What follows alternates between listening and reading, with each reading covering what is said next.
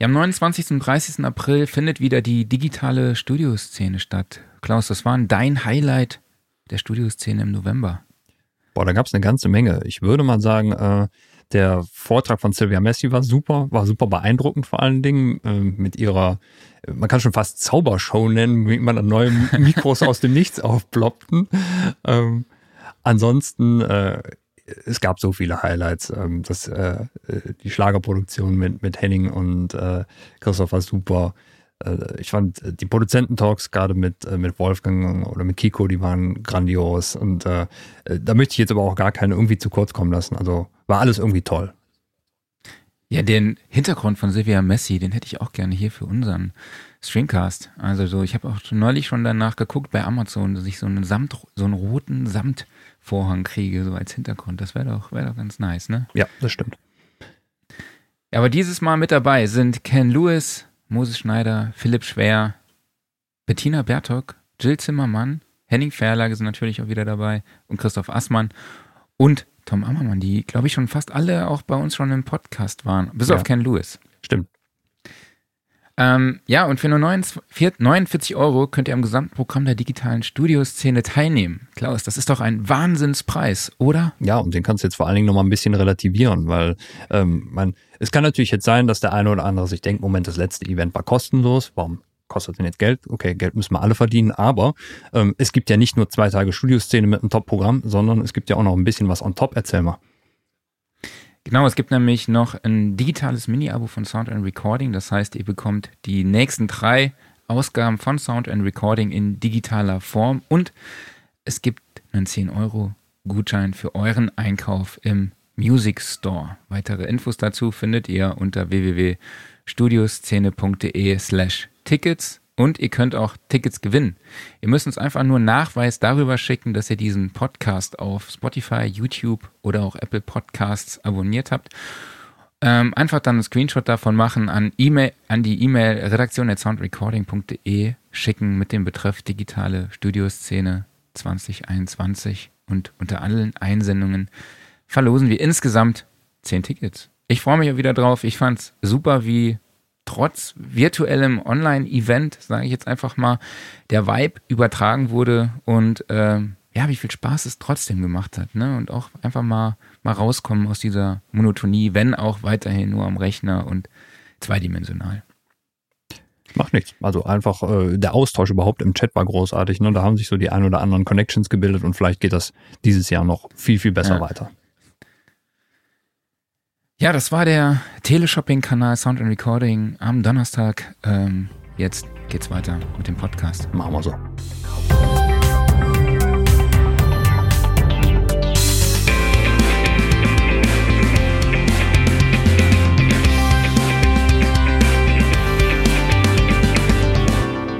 Ja, Ausgabe 62 unserer wöchentlichen Recording-Selbsthilfegruppe. Hallo an alle HörerInnen da draußen und äh, ZuschauerInnen, ähm, mein Name ist Marc Bohn und ich begrüße auch diese Woche wieder auf der virtuellen Therapeuten-Couch unseren Patienten Klaus Beetz. Dankeschön. So, ich kann heute mal wieder an meinen Leiden berichten. Ja, ähm, ich darf diesmal den Praktikanten Marc Bohn nicht erwähnen. Ich wollte eigentlich sagen mit meinem Kegelbruder Marc Bohn, aber äh, ja, er hat sich schon selbst vorgestellt. Ja, jetzt muss ich an meine Schwiegermutter denken. Ui. Hallo Lieblingsschwiegermutter an dieser Stelle. Liebe Grüße. Ähm, ja, aber wir sind heute natürlich auch wieder nicht allein und wir sind auch nicht zu dritt, sondern zu viert, denn wir haben Alexander und Juan vom Freien Tonstudio Bremen zu Gast. Hallo an euch beide und schön, dass ihr dabei seid. Hallo. Ja, hallo. Hi, hi, wie geht's? Moin, moin. Moin. Ja, wir wollen mit euch über das Thema Sounddesign als Kompositionswerkzeug sprechen. Ähm, aber fangen wir mal erstmal bei euch an. Juan, du kommst ursprünglich aus Argentinien, bist Komponist und Pianist und Alexander, äh, du bist studierter Gitarrist und auch Percussionist. Auch ähm, Komponist, genau. Mhm. Und auch Komponist, okay. Mhm. Und ihr beide arbeitet, wie gesagt, für das Freie Tonstudio in Bremen, welches auch, ja, ich sag mal, kulturelle Projekte unterstützt und auch generell die musikalische Förderung, um es mal kurz zusammenzufassen. Aber jetzt mal, Alex, an dich die Frage, was ist das Konzept und die Vision dahinter? Was ist das Konzept? Ähm, also ich habe das freie Tonstudio selbst gegründet, 2015 mit Hilfe einiger Sponsoren. Und ähm, ein großes Anliegen war von mir quasi in der Musikschule das Fach elektronische Musik äh, unterzubringen. Wir haben ja sonst da immer nur ganz traditionelle Geschichten wie Geige, Klavier, Gitarre und so weiter und so fort. Und ähm, an der Hochschule ist es aber schon so, dass es natürlich den Studiengang elektroakustische Musik oder elektronische Musik schon lange gibt, schon seit Jahrzehnten. Und ähm, ich habe mir einfach die Frage gestellt, wie kriegt man die Schüler eigentlich frühzeitig ähm, dahin? Also kann eine Aufmerksamkeit mhm. auch wecken. Und ähm, ja, mit dieser Idee bin ich eigentlich rangegangen und habe erstmal dieses Studio installiert und einfach alles da gehabt oder alles Nötige aufgestellt, was so ein Schüler dann braucht, um um jetzt so schnell wie möglich einfach zu experimentieren mit Synthesizern, mit überhaupt mit Computer Musik zu machen. Das war was ganz Neues. Und äh, das ist die Grundidee und daraus ist eigentlich, ähm, das ist gewachsen in den letzten fünf bis, äh, wie lange sind wir jetzt? 2015 haben wir angefangen, also sechs, sieben Jahre sind wir jetzt schon dabei. Und es ist sehr, sehr schnell auch gewachsen. Wir haben dann Ableton als Unterstützer gekriegt im Rahmen der Push-Initiative, äh, haben viele Push-Geräte gekriegt, haben freie Lizenzen gekriegt von, für unsere Schüler und konnten dann auch ähm, damit sehr schnell arbeiten und eine Schülerschaft aufbauen. Genau. Cool. Juan, du bist erst Ende 2020 dazu gekommen, ist das richtig? Ja, so ungefähr, ja. Und wie sieht dein, ja? Nee, vor allem meine Funktion hat auch damit zu tun, ähm, zum Beispiel kommen Schüler, die wenig Ahnung von Musiktheorie haben. Ja? Mhm. Sie wissen vielleicht Dur und Moll, aber sie haben nicht unbedingt alle diese Kenntnisse sortiert. Und einige wissen, könnten auch akustisch nicht unbedingt Moll und Dur unterzeichnen und komplexere Sachen auch nicht unbedingt. Und dann meine Funktion hat auch damit mit der Unterstützung, in erster Linie mit der Unterstützung im Musiktheoriebereich sein wir. Ist nicht Theorie, ist auch ganz mhm. praktisch. Ne? Ja. Ähm, ja. Und das oft passiert das am Instrument, am Klavier, aber muss auch nicht sein. Aber ja, hat vor allem diese Funktion im Moment. Ich habe ein paar, ein paar Schüler, die sind total unterschiedlich. Ein hat null Ahnung äh, von vielen Sachen aber total viele Kenntnisse über andere Sachen. Also es ist sehr unterschiedlich, der Background, mit dem sie kommen. Ja? Mhm. Könnt ihr uns denn so einen groben Überblick über die, den Unterricht bei euch geben? Also ich weiß, ihr macht da Kompositionsunterricht, das habt ihr ja schon angesprochen, verschiedene Sounddesign-Sachen für auch elektroakustische äh, Musik, Popmusik und Arrangement-Techniken, aber ähm, ich möchte da gar nicht, nicht jetzt die Liste runterrattern, die ich auf mhm. eurer Website gefunden habe, sondern einfach mal euch das Wort übergeben. Es ist ganz unterschiedlich. Also ähm, es liegt ein bisschen an dem Anspruch von dem, von dem Schüler. Also ich habe natürlich zwölfjährige Schüler, die haben irgendwo aufgeschnappt, dass es sowas wie eine Drum Machine gibt oder haben natürlich mhm. schon ein bisschen so mitgekriegt. Und die kommen dann auch mit dem Wunsch ähm, einfach, ah, wie kann ich denn meine eigenen Drumbeats zum Beispiel bauen? Und ähm, das ist dann auch erstmal Themenschwerpunkt im Unterricht. Das heißt, wir nehmen uns zehn Stunden vor und ich erkläre halt erstmal einen Drumcomputer. Wir haben das auch als Hardware da von Naturia. Äh, wir haben es aber auch als Software da. Ich gebe einen mhm. Überblick über die Freeware-Geschichten und wir schnappen uns dann halt ähm, irgendwelche Sachen und lernen das Instrument kennen. Eine ganz tolle Sache ist auch ähm, das Tool ähm, von Ableton uh, Learning Music. Ich weiß nicht, ob ihr das kennt, wahrscheinlich kennen das viele, äh, vielleicht aber noch nicht so viele. Ähm, genau, es ist eine Online-Online-Geschichte, wo man quasi auch äh, Drummaschinen oder Klangerzeuger eben kennenlernt und ähm, mit Sequencern da quasi online arbeiten kann. Und das ist für den Anfang ähm, immer ganz, ganz toll, weil man muss halt überhaupt nichts investieren, außer den Computer zu benutzen, den man eh schon hat. Also wir sagen, ähm, ich habe den, den Anspruch von Schülern, die erstmal gar nichts mitbringen. Die haben jetzt keine Hardware, keine Software und einfach nur einen Computer und mhm. wollen ganz gerne mal mit dem Computer Musik machen und müssen dann natürlich auch erstmal die Eltern zu Hause überzeugen, ey, ich will jetzt nicht Geige, ich will jetzt nicht Gitarre, sondern ich will halt jetzt einfach nur einen Computer, so wie ähm, man das in vielen Musikvideos eben immer sieht oder die, die Lieblingshits, ja. die ich höre. So, das ist das eine Ding. Das andere Ding ist, ähm, wir haben natürlich auch Schüler, die sind schon ein bisschen älter, 15, 16, 17, die bringen meistens vor Vorkenntnisse mit, haben möglicherweise schon auch Hard- und Software zu Hause stehen, äh, sind aber auch viel damit alleine gelassen. Und ähm, dümpeln so vor sich hin und wissen eigentlich gar nicht so genau, hm, ist das jetzt alles richtig oder nicht? Äh, kann ich alles per Learning by Doing machen oder, oder hole ich mir dann doch Hilfe? Und da schaffen wir an der Musikschule natürlich auch ein Angebot, ähm, da mit Konzepten ranzugehen. Das heißt, ich erkläre dann zum Beispiel, okay, Logic kann ich dir halt mal von vorne bis hinten erklären oder eben auch Ableton Live. Das sind so diese beiden Schwerpunkte, die ich habe. Ich habe ähm, mhm. einen Schüler gehabt, der kam tatsächlich, es ist aber wirklich selten mit Pro Tools an. Der hatte halt ähm, Pro Tools irgendwo dabei äh, beim, beim Interface, was er gekauft hat und wollte dann damit arbeiten und ähm, dann habe ich ihm das erklärt, aber das ist eher selten. Also wir haben wirklich diese Schwerpunkte Ableton und Logic. Ähm, das setzt natürlich meistens wieder voraus, wenn man Logic machen will, dass man Apple benutzt. Ähm, ich muss allerdings auch dazu sagen, ich habe bis jetzt erst drei oder vier Schüler gehabt, die haben ausschließlich mit PC gearbeitet, also alle, die mit Musik arbeiten wollten, die haben tatsächlich dann auch, ähm, sind Apple-basiert schon, genau. Ja, die Außenseiter, die Windows-User, ne? Genau. Welche lässt rein? Muss ich euch alle aus dem Podcast kicken? okay, ich bin schon still. Ja, nächstes äh, kommt die dritte Gruppe. Ähm, das sind eigentlich Schüler, die haben, die haben, die sind einfach nur neugierig und haben mit elektronischer Musik so erstmal noch gar nichts zu tun. Mhm. Ähm, da geht's dann ums Klangexperiment quasi. Also ähm, ich biete halt so einen Kurs an, wie kann ich aus, aus nichts Musik machen. Aus jedem, aus jedem Geräusch lässt sich Musik zaubern. Und das sind ähm, witzigerweise auch Schüler, wo die Hörgewohnheiten einfach noch gar nicht so gefestigt sind. Also in einem Alter von 11, 12, 13 vielleicht. Ähm, die sind unheimlich offen für Klangexperimente und ich habe Auftritte mit Schülern gehabt, die haben wirklich äh, total abgedrehte Granularsynthese-Performances hingelegt. Ja. Ähm, und das konnten die eben, weil, weil die noch nicht so gefestigt sind in den Hörgewohnheiten.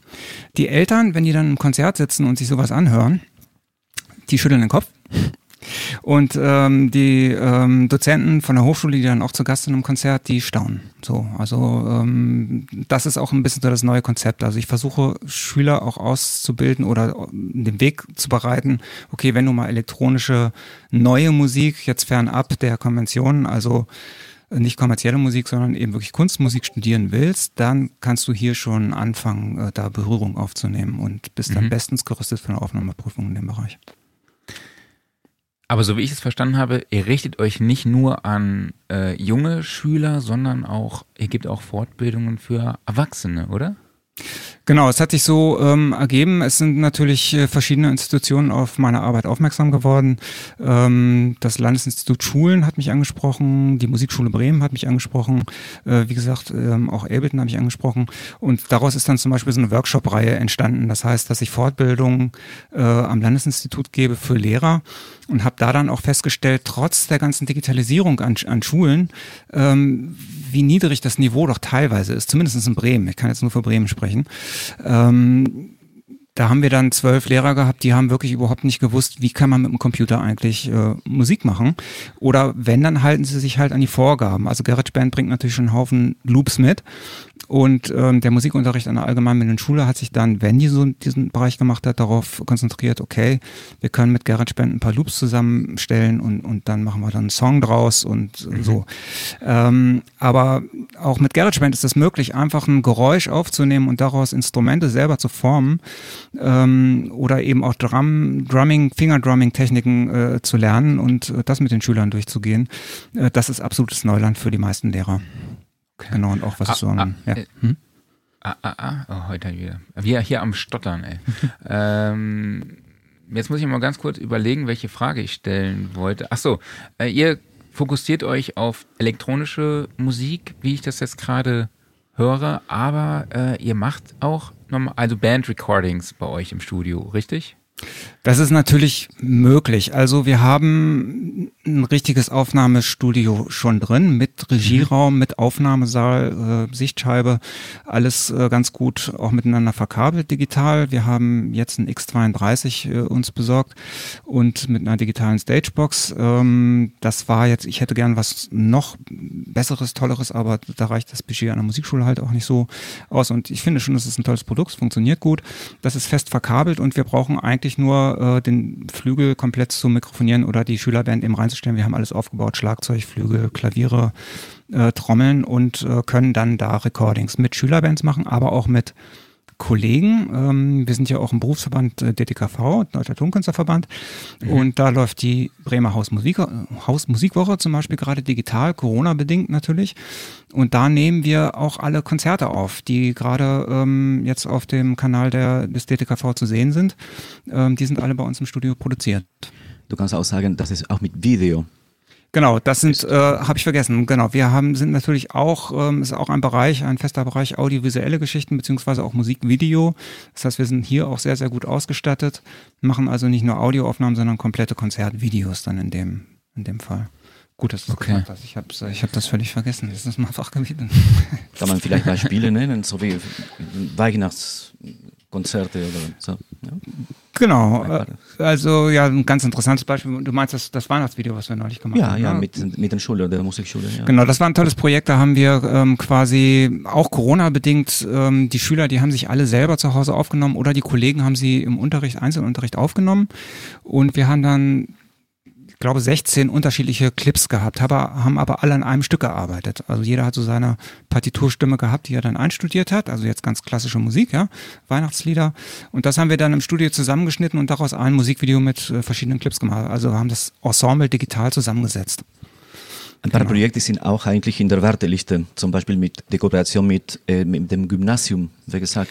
Das ist, wartet einfach, dass ja, die Corona-Bedingungen anders werden. Ne?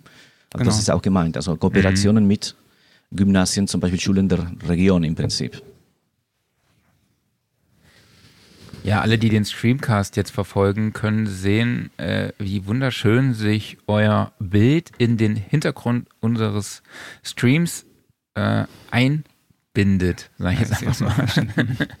also äh, Juan, es sieht wirklich aus, als würdest du äh, neben, neben diesem 19 Zoll Rack sitzen. Äh, ich finde sogar das Holz passt da noch ne, zu dem äh, äh zu deinem Keyboard-Ständer. Ne? Also es ist echt, ist echt witzig. Ja, stimmt. Ja, jetzt sehe ich das auch. Stimmt, hast recht, ja. Lustig. Ja, wir sitzen jetzt gerade auch in der kleinen Zweigstelle in Mitte. Wir haben ja das mhm. äh, Studio in Bremen Nord. Das heißt in Bremen Fegesack in der Musikschule. Da ist die freie Musikschule. Und ähm, jetzt eine Bemühung halt da, weil nach Bremen Nord kommen natürlich, da kommen die Schüler aus Bremen Nord hin, das ist klar. Und es hat sich ja inzwischen mhm. in Bremen Mitte auch rumgesprochen. Das heißt, spätestens seitdem ich Dozent für Zentrum So, da Jetzt seid ihr wieder gemutet. Ja, das hat sich eben äh, im Vorgespräch so ein bisschen rauskristallisiert. Da gibt es ein kleines technisches Problem, aber es hat sich schon erledigt. Der Alex ist da sehr schnell. Ja. Perfekt. Genau, ich äh, so. Ähm, genau, es gibt also Anfragen aus Bremen Mitte und äh, da haben wir uns kurzerhand gesagt, okay, wir machen als provisorisch erstmal dieses kleine Studio hier, da sitzen wir auch gerade drin, das ist bei uns im Haus.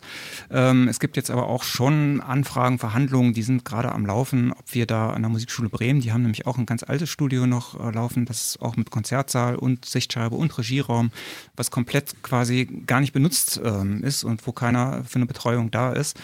Und da sind wir im Gespräch, ob ich da vielleicht auch tätig werden kann mit dem Angebot, weil ich ja eh schon auch für die Musikschule Bremen arbeite. Und das wäre natürlich klasse. Die sitzt sehr mhm. zentral mhm. und hat, haben wirklich einen ganz tollen Aufnahmeraum, sehr groß. Und die Schülerschaft ist einfach nochmal äh, viel größer. Und damit kann ich auch die, die Schüler, die ich an der allgemeinbildenden Schule unterrichte, dann auch erreichen, hey komm, wenn du jetzt weiter Interesse hast in dem Bereich, melde dich einfach an da oder wir können da unsere Aufnahmen machen von Kultur macht stark oder was auch immer. Die Möglichkeiten werden einfach wachsen. Also das ganze Projekt ist, ist äh, sehr, sehr stark in Bewegung und am expandieren, würde ich sagen. Ja. Ich würde mal interessieren, wenn ich jetzt, äh, angenommen, ich möchte gerne Schüler bei euch werden und ähm, man, man kennt ja so diese alten Stories zum Beispiel, äh, Gitarrenunterricht und ich möchte gerne, keine Ahnung, ich möchte gerne äh, E-Gitarre spielen mit Hintergrund Metal von mir aus. So, und äh, mein Gitarrenlehrer äh, setzt mich jetzt aber an die Akustikgitarre und äh, ich lerne jetzt Lagerfeuerakkorde und irgendwie nach einem halben Jahr habe ich keine Lust mehr und äh, hör auf damit. Könnte ich jetzt auch zum Beispiel zu euch hingehen und rechnerbasiert sagen, okay, ich interessiere mich speziell für dieses eine Genre, sagen wir mal, ich möchte gerne Hip-Hop produzieren, ich möchte gerne Big Room EDM produzieren und ähm, dann richtet sich euer Unterricht auch genau auf dieses Genre oder ist es so generell umfassend? Also erstmal würde ich sagen, ist es ähm, richte ich mich schon nach dem Schülerwunsch und um die um die erste Fra Beantwortung der Frage mal vorwegzunehmen, ist es nicht Voraussetzung, dass die Schüler schon ein Instrument beherrschen. Das ist ein bisschen so der Unterschied. Also sie müssen jetzt keine Vorbildung haben. So und wenn jemand mit einem Genrewunsch zu mir kommt, dann heißt das für mich als Lehrer auch in meiner Verantwortlichkeit, ich muss mich da halt kurz einarbeiten. Wenn das jetzt vielleicht ein Genre ist, was mich nicht interessiert ähm, oder was ich selber nicht so höre, ähm, das kann ich aber auch. Also ähm, dann höre ich mir die Sachen an und versuche das so nachzubauen und mache dann die Aufgaben Aufgabenstellung auch so und wir versuchen dann solche Tracks ähm, nachzubauen. Mir fallen jetzt ad hoc die Titel nicht an, aber wir haben das auch teilweise so gehabt, dass der Schüler kam mit einem Song und die wollten den halt mal nachbauen zum Beispiel oder die wollten den Groove da draus machen oder auch den kompletten Song einfach komplett nachproduzieren. Ähm, das haben wir dann auch gemacht. Wir haben uns einfach das äh, Stück genommen, analysiert, ähm, dann habe ich so ein bisschen vorgemacht, hier, hör mal da, das wiederholt sich da immer und so und haben die Sounds auch raus, rausgesucht, also welche Sounds werden da wohl so benutzt und haben erstmal versucht, die Sounds an sich nachzubauen. Ähm, genau, das ist also auch neben dem Experimentellen ist das auch möglich, einfach sich in diesem Popularbereich zu bewegen im Studio. Sehr cool, hätte ich das mal vor 30 Jahren gehabt. Das ist eben das Ding. Das eigentlich ist es total überfällig. Ich, ich glaube, ich habe ein bisschen recherchiert. Ich glaube, es gibt keine Musikschule, die das so anbietet. Vielleicht gibt es hier oder da eine von den Zuhörern möge sich jeder gern per Kommentar melden und mir einen Hinweis geben, ey, da gibt's die Musikschule sowieso, die macht genau das gleiche wie ihr. Ihr seid gar nicht so einzigartig. Bin ich sehr dankbar für. Äh, weil das wäre nämlich auch interessant, mit solchen anderen Musikschulen in Kontakt zu treten und da ähm, einen Austausch zu machen. Ähm, aber ich glaube, es gibt tatsächlich nicht so viele. Die meisten Musikschulen, VDM-Musikschulen ähm, und auch privaten Musikschulen, die wir haben, die sind doch sehr traditionell ausgerichtet. Also und haben wollen von Musikelektronik eigentlich noch nichts wissen, können sie auch gar nicht wissen, weil ist überhaupt nicht Teil äh, der Ausbildung. Wenn ich, wenn ich ein Instrument an einer, einer Hochschule ähm, studiere, dann, dann habe hab ich wenig Berührungspunkte mit elektronischer Musik. Eigentlich bis, bis gar nicht. Also es gibt natürlich spezielle Schulen, wo Popmusik unterrichtet wird, das ist wieder was anderes, aber jetzt so an einer normalen Hochschule und dann normaler Studie, äh, Werdegang, gehe an die Musikschule, unterrichte Gitarre, unterrichte Klavier, da hast du keine, keine Berührung. Noch nicht mal als Schlagzeuger hast du wenig, ähm, hast du wenig äh, Berührungspunkte mit E-Drums, würde ich mal sagen. Mhm, stimmt. mit, mit Beatprogrammierung, ja. Ja, wenn wir jetzt ins Thema einsteigen, Sounddesign als Kompositionswerkzeug, ähm, kann ich, kann man vielleicht hier weitermachen an der Stelle und fragen, wie führt ihr denn eure Schüler oder Anfänger an das Thema Sounddesign generell heran? Also ähm, da gibt's ja erstmal das tolle Ding Field Recorder und es geht noch weiter. Es gibt ja das tolle Ding Smartphone und damit hat schon mal jeder Schüler eine Voraussetzung, um seine eigenen Aufnahmen zu machen. Das heißt, der erste Schritt, den ich immer mit äh, Schülern mache, ist eigene Aufnahmen zu erstellen und stellen. Seid wieder gemutet. Alex, musst du mal kurz gucken, du bist gemutet.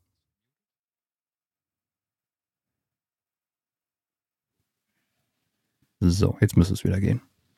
Das Jawohl. ist entweder keine gute Werbung für Google Chrome oder keine gute Werbung für Roland Rubix. okay, äh, eigentlich soll das funktionieren. So, ich spiele mal so ein einfach, ähm, was ist denn noch angekommen? Mit dem Smartphone und so ist alles angekommen? Das ist noch angekommen und dann warst du weg.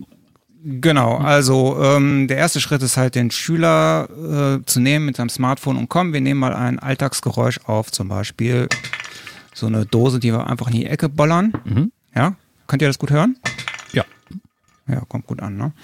So, und das erste, ähm, was man daraus machen kann, ist natürlich jetzt einfach ein, das ist dasselbe Sample jetzt, ähm, dass ich denen erkläre, mh, hm, okay, wir gucken uns mal Ableton an, wir haben da den Simpler und damit kann man sehr leicht äh, die, das, das lange Sample in einzelne Stücke zerhacken das Fachpublikum wird wissen, slicen, das ist alles nichts Neues, aber für den Schüler, der in die Musikschule kommt, ist das durchaus äh, ganz spannendes äh, Zeug und dauert auch, bis man sich da eingearbeitet hat. Ähm, wobei ich doch dazu sagen muss, finde ich schon, in Ableton ist sehr, sehr einfach umzusetzen und auch ähm, in dem Alter tatsächlich, also das, das muss man Ableton auch mal zugute halten, es ist unheimlich zugänglich für Kinder. Das, das glaubt man so gar nicht. Also ich, ich habe okay. immer so von, von Erwachsenen gehört, oh, Ableton, das ist ja so, oh, das mit den Clipsen, das verstehe ich alles nicht und so. Ähm, aber wenn, wenn noch keine Erfahrungen da sind mit anderen Doors, dann ist Ableton total einfach. Das ist ganz, ganz lustig eigentlich. Gut, ähm, okay, dasselbe, dasselbe Sample hat natürlich hier jetzt einfach ähm, zerhackt und gepitcht das heißt, er hat der Schüler erstmal aus diesem Blechgeräusch, ähm, ich habe ein bisschen Delay jetzt reingemacht, ja, ähm, einfach so ein paar Sachen gemacht und dann geht's gleich in die Richtung Fingerdrumming. Ähm, wir haben natürlich jetzt hier den Push stehen. Der Schüler hat meistens Push nicht, aber wir können die verleihen, die Geräte. Das heißt, wir haben genug von Ableton gekriegt, so dass wir den Schülern welche mit nach Hause geben können, dass die während, solange die Unterricht haben, immer phasenweise diese Push-Geräte mit nach Hause nehmen können. Ähm, allerdings die meisten holen sich dann früher oder später doch auch ein. Oder es gibt auch die Möglichkeit, das mit dem Arpeggiator eben zu machen in, in Ableton. Ja? Also was ich jetzt mache. Repeater anschalten.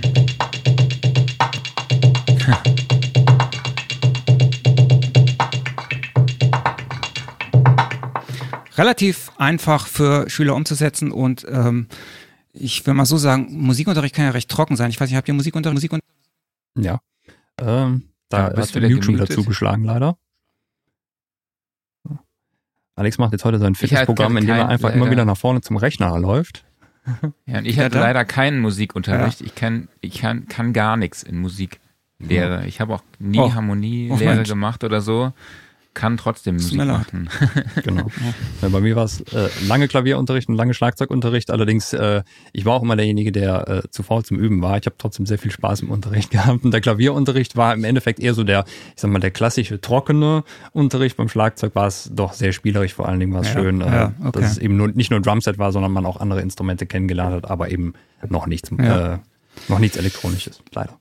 Also, was ich halt sagen wollte, Musikunterricht muss nicht trocken sein, kann aber schon recht trocken sein. Erst recht, wenn es mit viel Übung und so verbunden ist und ähm, es gibt Konventionen, die muss man anhalten, Fingertechniken und so weiter und so fort. Das muss alles sehr geübt sein. Der Zugang bei der Elektronik ist natürlich ein bisschen einfacher, beziehungsweise mit mehr Spielfreude ver verbunden. Ne? Also, wenn ich so einen Push einfach so spiele, da kommt halt sofort was raus und natürlich dadurch, dass ich solche Spielhilfen wie Repeater oder, oder Arpeggiator habe, stimmt der Rhythmus natürlich dann auch erstmal. Ähm, jetzt habe ich schon oft die Kritik gehört, ja, aber wenn das alles so automatisch ist, dann hat der Schüler ja überhaupt keine Rhythmik selber, bringt er ja nicht mit. Da widerspreche ich, weil das lernt er nämlich dadurch. Der, man kriegt äh, Rhythmusgefühl dadurch auch durchaus mitgeteilt und ähm, die, die ganze Musikelektronik hilft auch, Musikalität auszubilden. Also erstmal extrem die Hörgewohnheiten, aber auch das Rhythmusgefühl, da bin ich ganz sicher. Aber auch die Anatomie des Klanges. Also ich, weiß, ich kenne das Ja. von Luciano Berio. Er hat irgendwann gesagt, ja, selbst wenn du nie elektronische Musik machst als Instrumentalist, ist wichtig, dass du im Studio eine Studioerfahrung hast, einfach um den Klang zu sehen, was man mit einem kleinen, äh, ein paar Millisekunden Klang machen kann. Das beeinflusst deine Musikalität in allen Bereichen. Ja? Ja, ja auf jeden Fall. Da, da habe ich auch gleich hier eine Millisekunde von, von demselben Klang, ja, also dasselbe äh, Sample wirklich jetzt einfach auf ein ganz kleines Mikroteilchen ähm, reduziert. Ergibt das, ja. Und da habe ich einfach schon, was weiß ich, so ein, so ein elektronisches Blasinstrument, wenn ich so will, ja. Also Blassynthese geht. Also ich kann aus einem Sample, soweit würde ich inzwischen heute gehen, mit den richtigen Griffen im Simpler und im Sampler. Das weiß vielleicht auch der erfahrene äh, Sound- und Recording-Leser, der, der sich ein bisschen mit Samplern auskennt, der weiß das. Aber ähm, viele wissen das nicht. Man kann eigentlich aus jedem Geräusch jeden Sound basteln. Das heißt im Endeffekt, du äh, kommst als Schüler auch schon sehr früh mit beispielsweise der, äh, oh ja, da hat der Mute schon wieder zugeschlagen, aber das macht nichts, weil äh, ich jetzt stelle einfach meine Frage weiter. Du kommst als Schüler sehr, sehr früh mit der, ähm, mit der Granularsynthese in, in Kontakt, die eigentlich eher, ähm, ich sag mal, bei den Syntheseformen weiter hinten steht. Man, äh, in der Regel ist es erstmal subtraktive Synthese, dann hört man vielleicht als irgendwann mal von der FM-Synthese, einfach weil ja, durch Geräte wie den DX7 zum Beispiel, die einfach so groß geworden ist. Und die Granularsynthese ist immer noch schon eher in den spezielleren Richtungen und dabei ist die eigentlich so spannend und äh, die natürlich Ja. jetzt bei euch so dann äh, direkt im, im, im- Vordergrund steht, dadurch, dass ihr eben äh, Geräusche aufnehmt, diese weiterverarbeitet, ne, dann, dann kommt man mit diesen Genau. Formen direkt äh, ähm, Ja. in Kontakt. Äh, ist es denn auch so, dass ihr zum Beispiel äh, subtraktive Synthese oder sowas dann auch lehrt oder ähm, Auf jeden Fall, ja. Also äh, habe ich auch sowohl als Hardware installiert oder mache ich am liebsten gern erstmal mit den Schülern auch in, in Hardware, bevor ich dann in die Software gehe, weil es ist doch was anderes, die Sachen anzufassen. Äh, wir benutzen auch natürlich die Controller. Ähm, das, das ist oft zu abstrakt, wenn ich den Schülern so jetzt, also ein Software-Synthesizer zu erklären, wenn man vorher noch keine, äh, keine Erfahrung, was ein Synthesizer, ein elektronisches Musikinstrument, meinetwegen aus den 70er Jahren oder so ist, ähm, dann ist das zu abstrakt für die Schüler. Das, da hört es dann wirklich auf.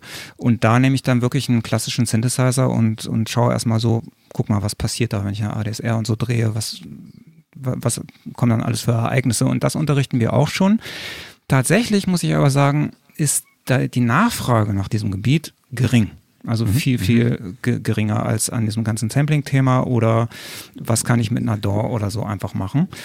Ähm, ich nehme mal an, ja, ich weiß nicht, woran es liegt. Es ist Ich glaube, das liegt teilweise daran, dass man muss vorher überhaupt wissen, dass es existiert. genau, das ist wahrscheinlich Und ein. Sample kennen Sie von der Hip-Hop-Szene zum Beispiel. Man, okay? man kriegt es heute so auf der Bühne wahrscheinlich gar nicht mehr so richtig mit. So, die, oder in den Musikvideos. Die, die ganzen elektronischen Musikinstrumente stehen vielleicht nicht mehr so im Vordergrund. Das sind mehr die Personen und genau, mehr. Das Musikvideo hat sich ja perfektioniert und ich weiß nicht, wenn ich an die Musikvideos vor in den 80er, 90er Jahren denke, da sah man nochmal die fetten Instrumente und alles. Ähm, das wissen die Kids heute gar nicht mehr. Ja. Vielleicht. Ich könnte mir aber auch vorstellen, dass es vielleicht wirklich dieser spielerische Ansatz ist, dass du halt äh, gerade mit, mit der Herangehensweise, die du eben beschrieben hast, sehr schnell äh, direkt interessante Ergebnisse hast. Und wenn du beispielsweise einen klassischen Synthesizer vor dir hast, dann ist das erstmal wie, äh, das sieht aus wie Excel im Endeffekt schon fast. Ne? Also so erstmal, oh, du wirst Genau. erschlagen von Parametern und Zahlen und Werten Genau. und äh, ja, was macht das denn hier alles? Ne? Und das andere ist irgendwie viel, viel greifbarer eigentlich. Ne? Und das finde ich total Ja. interessant, weil ich würde sagen, wenn du halt aus der ähm, ja, sagen wir mal, wenn du jetzt schon seit äh, 20 Jahren dabei bist oder sowas, dann würde man es wahrscheinlich eher anders sagen. Dann würdest du halt sagen, ja, ich, aus dem Sampler, da kommen meine Drums von mir aus und äh, ja, irgendwie von mir ist ein bisschen Orchester und äh, ansonsten Synthesizer-mäßig bin ich halt subtraktiv unterwegs und diese Spezialformen, die sind dann halt eben noch on top, ne? Und Hm. ja, Ja. das ist, glaube ich, einfach gerade dann für Schüler, das mal von der anderen Seite herumzulernen, äh, ein total spannendes Thema. Auf jeden Fall, ja. Ja, ich habe auch jetzt neulich ein paar, so einen Song gehört, in dem wurde, war der Lead-Sound. Der Lead-Sound bestand aus diesem Ploppen, was ein Tischtennisball erzeugt, wenn man ihn aus dem Mund rausschießt. Also Das fand ich äh, mega witzig. Oder was ich auch neulich gesehen habe, das fand ich wirklich richtig, richtig cool. Da hat jemand einen Piano-Track gespielt. Ich glaube, es war so ein bisschen was Funkiges. Und dann äh, war die Snare bestand aus einer Sprinkleranlage. Also nicht diese, die man normalerweise so kennt, die so rotieren, sondern diese, wo es so ein, so einen Wasserstrahl gibt und dann geht immer so eine Klappe zu und unterbricht diesen Wasserstrahl und verteilt dadurch das Wasser. Ich hoffe, ihr kennt diese Dinger. Äh, Und das wurde dann einfach als Snare eingesetzt. Das fand ich so geil. Die hatte dann praktisch so einen, äh, so einen schönen Teppich, als würde da jemand mit einem Besen die Snare spielen. Das fand ich echt Ja. äh, richtig, richtig cool. Ähm, oder es gibt ja dann auch so Beats aus Waldgeräuschen, ne? Und ähm, Genau. das sind ja dann noch so, ja, so, so Samples, die aus Klangexperimenten entstanden und die dann als Instrument zweckentfremdet wurden. Jetzt, äh, Juan, mal an dich die Frage, welche Rolle spielt denn jetzt vielleicht nicht bei der Snare, aber bei diesem Geräusch von den Tischtennisbällen beispielsweise oder jetzt auch bei der Blechdose, die Harmonielehre, wenn man diese Sounds dann eben in seine Komposition einbetten möchte? Äh, in der Harmonielehre zum Beispiel, also wenn du ein Sample transponierst, automatisch entstehen Tonhöhen. Wenn Tonhöhen entstehen, entstehen Intervalle und das hast du die Harmonielehre. Also zum Beispiel, äh, nehmen wir an, du willst etwas nicht Tonales machen. Aber dann sagst du, jetzt werde ich meinen Klang transponieren mal zwei, mal drei, mal vier. Automatisch hast du einen Durakkord, ohne dass du das kontrolliert hast. Ja? Mal fünf, äh, dann hast du die Terz auch. Ja? Gut, auf jeden Fall, äh, wenn du die Harmonie nicht kennst, die Grundlagen, dann hast du ein Handicap. Ja? Weil dann entstehen Prozesse, die du nicht, äh, du nicht weißt, warum sie entstehen. Ja? Dann ganz konkret in diesem Beispiel von der, ähm, was, im Hintergrund ist die Obertonleiter. Ja? Was passiert, wenn ich ein Sample äh, doppelt so schnell spiele? Also nicht doppelt so schnell, sondern in der Frequenz eine Oktave höher. Gut, dann klingt das so. Und X. Ja? Diese Erfahrung muss man haben. Und dann die Transposition der Samples ist das, ja, ist das A, B, C. Also das, das, das erste, was man machen kann, wenn du etwas hast. Dann, ich weiß nicht, ob das schon eine Antwort ist, ja. Du kannst theoretisch Ja. Akkorden mit einem Sample machen, ja. Mhm. Du kannst Akkorde und ganz konkrete, ein Bachchoral kannst du machen, ja, nach, nach äh, konstruieren mit deinem Sound, ja. Dieser Sound hat schon eine Tonhöhe eigentlich. Es gibt, es gibt natürlich auch noch einen anderen Bereich. Also ich möchte ein Beispiel noch bringen. Wir hatten einen Schüler auch gemeinsam hintereinander, ähm, wo es eben ähnlich wie Klaus eben gefragt hat, was ist, wenn ein Schüler kommt, er möchte gern ähm, jetzt so einen Song nachbauen oder sowas oder auch nachspielen. Dann äh, haben wir jetzt die Reihenfolge so gemacht, so jetzt gehst du erstmal zu Chur, nimmst da zehn Stunden und lernst mal eben, was eine 1-4-5-1-Kadenz ist und äh, auch das um Klavier zu spielen und kommst dann ins Studio und ähm, dann wenden wir das da an. Du weißt ja jetzt, was du da machst. So, und da ist auch eine ganz intensive Zusammenarbeit. Es ist nicht so, dass ich das nicht auch beibringen könnte, ähm, aber es ist einfach interessanter, sich diese Sachen zu teilen oder ähm, dass, der, dass der Schüler dann auch wirklich einen richtigen Pianisten ähm, vor sich hat, der auch sehr schnell tolle Beispiele bringen kann, was man mit, mit Harmonielehre und mit solchen äh, Konstrukten machen kann. Mhm. Während ich äh, am, am, Piano nur jazzmäßig unterwegs bin und äh, das nicht so unbedingt immer erklären kann, was ich da gerade mache. ich muss mal ganz kurz die Frage an äh, alle Zuhörer und Zuschauer draußen raus, äh, wie das denn bei euch mit den Sounddesign-Elementen in euren Songs ein äh, so aussieht. Also gerade halt dieser spielerische Ansatz, nutzt ihr das auch bei euch oder ähm, ist es bei euch eher so strikt, so ja, ähm, aus dem Sampler kommt bei mir Bassdrum Snare fertig aus? Ähm, schreibt da einfach mal in die Kommentare, das würde mich sehr interessieren. Genau, ist das auch ein Ansatz, mit dem ihr äh, arbeitet während Kompositionen? So dieses Sampling äh, das und Sounddesign? Oder, oder wir? Also ihr als äh, Musiker jeder für sich selbst, sage ich jetzt einfach mal. Also ich auf jeden Fall. Es ist ein Fachgebiet von mir. Ich bin ja zu Hause in der audiovisuellen Komposition beziehungsweise auch elektroakustischen Musik. Und ähm, ich glaube, zu 90 Prozent kommen alle Sounds aus dem Sampling von mir. Der Rest kommt vielleicht aus aus analoger Synthese, ähm, wobei das Sample ich dann auch ab dem Verbrennnis dann wieder weiter, also landen wir wieder bei dem, bei dem Thema. Ähm, ich mache wenig Popmusik, also ich komponiere auch fürs Theater, da ist natürlich dann Populares äh, gefragt, ähm, aber so in meinem künstlerischen Bereich bin ich in der ernsthaften Musik zu Hause und da mache ich eigentlich nur das, was ich eben mit den Schülern auch mache, was ich eben beschrieben habe, also auf, auf hohem Niveau. Genau, sehr viel mit Granularsynthese, mhm. auf jeden Fall, sehr viel mit Push auch. Ähm, ein Granulator, äh, ein fantastisches Gerät von, von Robert Henke von Ableton, der es leider anscheinend nicht mehr weiterentwickelt, aber ich finde, es ist einer der besten Granularsynthesizer, die wir zur Verfügung haben. Ähm, von Steinberg, ähm, Pet Shop hieß er, glaube ich. Mhm. Ich will mich jetzt nicht zu weit aus dem Fenster äh, wagen, aber ich finde, das ist irgendwie einfach nur nachgebaut. ähm, ich habe ihn aber auch nicht so genau untersucht, muss ich, äh, muss ich gestehen. Nur auf den ersten Blick habe ich gesehen, das ist eigentlich sowas, sowas ähnliches. Und damit kann man auch unheimlich intuitiv arbeiten und auch Live-Performance mache ich damit, genau, Konzerte. Also das Potenzial, das Klaus dich hier aus dem Podcast kickt, wird immer größer. oh, oh. ich, ich muss sagen, ich habe ich hab Steinberg, äh, ich habe damit angefangen möchte ich, na doch, ich habe eigentlich damit angefangen auf dem Atari und äh, bin auch lange geblieben bei Cubase und so. Und dann hatte ich irgendwann den Fehler gemacht, äh, möchte ich heute sagen aus heutiger Sicht. Ich habe mir aus Geldmangel damals diesen, diese Mac Clones äh, gekauft, einen von denen. Kennt ihr das noch? Ist das, das noch in eurer Zeit? Es gab ja lange Zeit, äh, Apple hat ja seine Lizenzen vergeben, andere PC-Hersteller und dann haben die Macs quasi nachgebaut. Und davon habe ich mir einen gekauft und wollte Steinberg installieren, also Cubase, Sorry. und da ging gar nichts. Und dann habe ich gewechselt zu Logic und das ging sofort. Und dann, dann war ich plötzlich bei Logic. genau. Aber sonst ist Steinberg natürlich schon klasse. Ja. Und Juan, ist das auch eine Arbeitsweise oder eine Herangehensweise, die du auch verfolgst? So? Ich habe zum Beispiel vor 20 Jahren relativ viel mit Granularsynthese gemacht, Stücke, die du noch nicht kennst eigentlich.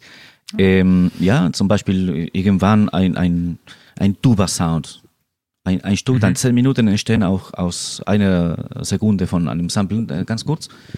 Äh, und so weiter, ja. Aber auch seit einigen Jahren mache ich vor allem äh, eine Mischung von zum Beispiel Klavier mit elektronischen Klängen, wobei die elektronischen Klänge relativ äh, im Hintergrund stehen, ja. Du hast auch gerade ein Album, glaube ich, rausgebracht, ne? Und, ja, also eigentlich morgen sogar kommt der erste Single die erste Single in einem Album von elektronischer Musik. Das ja, falls ihr in Spotify unterwegs oder Apple Music oder Napster oder irgendwelche Plattformen verwendet, ab morgen kommt ja in der bekannten äh, Waterfall Method, also ein Single alle zwei, drei Wochen und dann am Ende ein ganzes Album. Ja? Okay. Und das fängt morgen an. Ja, da ist Auf jeden Fall ein Beispiel für deine elektronischen Arbeiten. Von, ja, in dem Fall, das Morgen ist relativ konservativ. Es, es könnte auch ein Stück für Horn und Strings und Streicher sein. Ja? Mhm. In dem konkreten Fall. Ja? Äh, andere nicht. Zum Beispiel das letzte Stück, äh, was du auch gehört hast, ne? Ja. Mhm. ähm, ist rein elektronisch eigentlich, ohne viel Tonhöhen, mehr in Richtung Sounddesign. Ja. Und dann ist, ja, eine Stücke sind eher mit mehr Harmonieinstrumente oder mit mehr Harmonieakkorden im Hintergrund und andere wenig. Da ist ein, muss man nicht entweder oder machen, kann man auch in unterschiedlichen Stücken etwas anderes machen. ne? Also wenn ich das ist mein, meine Haltung letztendlich. Ja. Okay. Ja, und es gibt noch was, was uns auch äh, zusammen verbindet. Wir machen ähm, Klavier, natürlich auch Klavierexperimente. Das könnte man fast auch ähm, Ultra-Long-Sample-Sampling nennen, aber eigentlich ist es nichts anderes als Improvisation. Das heißt, wir ähm, spielen das Klavier nicht nur über die Tasten, sondern auch äh, mit Stegeln, mit Hämmern, mit Fingern, mit Kratzen und machen da unsere Performances. Ähm, genau, das ist eigentlich auch Richtung Sounddesign, aber auch ja, Improvisation Analog. im Bereich der neuen, der neuen Musik. Analoge Und die. Elektronik besteht dann tatsächlich nur aus den Mikrofonen. Das machen Ja, ich habe auch gesehen auf dem Bild, Juan, was ihr mir geschickt hattet, dass du ähm, die Maus von eurem Mac als äh, Bottleneck Ah, entfremdet hast und dann mit Gitarre gespielt hast. Das fand ich Gut, echt Äh, gut. ziemlich witzig. Gut beobachtet, ja. Sehr schön. Das kann man machen, vor allem weil es kein Kabel hat. Also Genau. sind das so Sachen, so Sachen, mit denen du auch dann äh, so experimentierst und auch so, also magst du auch solche experimentellere Sachen? In dem Fall war ein visuelles, äh, äh, wie heißt das? Das war für das Foto. Also Ach so, das, okay. ganz konkret mache ich nicht unbedingt immer, aber ab und zu ja, aber nicht permanent, ehrlich gesagt. Aber wenn es dazu passt, ja, warum nicht? Aber es zeigt so ein bisschen manchmal unsere Herangehensweise, wenn wir selber Musik machen. Wir nehmen dann tatsächlich Dinge einfach in die Hand und, und machen irgendeinen Quatsch am Instrument. Mhm. Und daraus manchmal entsteht wirklich nur Quatsch und manchmal entstehen aber auch äh, tolle, tolle Aufnahmen, die wir dann äh, nachträglich bearbeiten und gucken, ah, was ist daraus geworden? Mensch, da sind tolle Elemente drin und ähm, das zeigt dieses Mausbild eigentlich schon so ein bisschen. Also Ja. Juan sagt gerade, es ist nicht so sein, seine Passion, vielleicht wenn er alleine arbeitet, nicht, aber sobald wir zusammen sind, fällt uns so ein Unsinn schnell ein und äh, dann sind wir, egal mit welchem Instrument, was gerade zur Verfügung steht, einfach dabei und fangen an zu experimentieren. Ja, Vor allem ist wichtig, dass man sich im Voraus nicht, äh, wie heißt, blockiert, nicht, nicht tabuisiert. Das macht man nicht mit der Maus oder das macht man nicht, so spielt man Gitarre nicht. Das wäre natürlich ein Vorurteil und das, das würde zu nichts führen. Das würde nur zu Lähmung irgendwann führen. Ja. Kann ich zu 3000 Prozent Ähm, unterschreiben. Ja, absolut. Wo ihr gerade über Quatsch gesprochen ha habt, ähm, was mir dann immer tatsächlich relativ schwer fällt oder was eine Herausforderung vielleicht darstellt, ist, man hat jetzt Quatsch aufgenommen und äh, möchte diesen in einen Mix integrieren, ja, und vielleicht so ein bisschen homogener machen, ne, sodass das Ganze sich halt da gut einbindet. Äh, was sind da eure Tipps und Herangehensweisen? Puh, viel Zeit auf jeden Fall. viel, viel Zeit und, und Ruhe nehmen und ähm, Die Frage, Entschuldigung, die, die Metafrage, die ästhetische Frage ist, warum sollte Quatsch homogen sein? Also was ist Das ist ein, eine- wo ist ein Problem mit der Heterogeneität? Äh, Naja gut, du musst jetzt davon Ja. ausgehen, Marc macht keine experimentelle Musik, sondern macht vielleicht ähm, einfach einen coolen Popsong. Ich weiß nicht, in welche Richtung du so unterwegs Genau, bist. das, äh, das, das kommerzielle Musik. Und Also du willst schon, Ah, okay, okay. und du willst schon äh, unkonventionelles, äh, originelles ähm, Sounddesign, Stückchen oder eine, einen tollen Groove ähm, da drin haben, den in den Mix einbetten. Ein Ja, gutes das ist Beispiel wichtig. hast du Genau. in Pink Floyd, zum Beispiel Money. Kennst du? Ja, Oh ja. natürlich kennst du. Okay. Und da ist ein Sample oder eine Reihenfolge von Samples mit einem Rhythmus, ja, boom, also nur mit Coins, also mit Geldmaschinen. Das, in dem Fall hast du die Homogenität durch das Thema. Okay.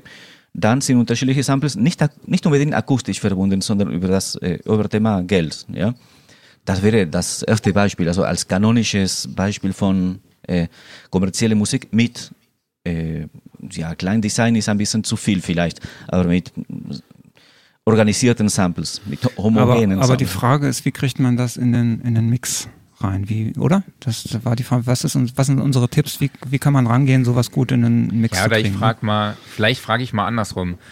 Wenn ihr so einen Sound aufgenommen habt, ne, wie geht ihr dann ran? Oder habt ihr dann schon oder wie entscheidet ihr, welchen Sound ihr überhaupt nehmt? Also sagt ihr jetzt, okay, die Blechdose, ich brauche noch ein oder ich brauche noch ein Blasinstrument für meinen Mix. Okay, und dann nehme ich eine Blechdose, wirf die in die Ecke, mhm. nehme mir das auf und baue dann schon direkt daraus ein Blasinstrument. Und nee, dann setze ich das ein. Tatsächlich, äh, tatsächlich ist das Archivarbeit. Also ähm, auch ein Bereich, den wir noch gar nicht erwähnt haben oder das, was mhm. Juan vielleicht auch nicht so weiß.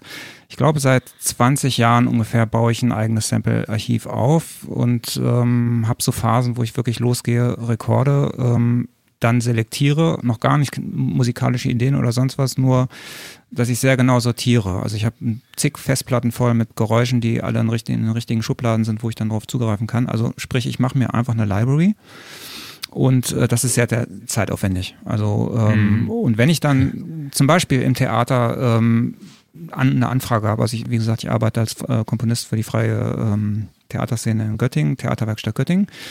Und da sind dann oft so die Fragen, na, kannst du da so, so einen Song machen und da könnte das Element irgendwie so noch mit drin sein, in dem Song vielleicht. Ja? Also ich mache immer einen Titelsong und dann aber auch so Bühnenmusik, also wo kurze Phrasen nur einfach kurz eingeblendet werden.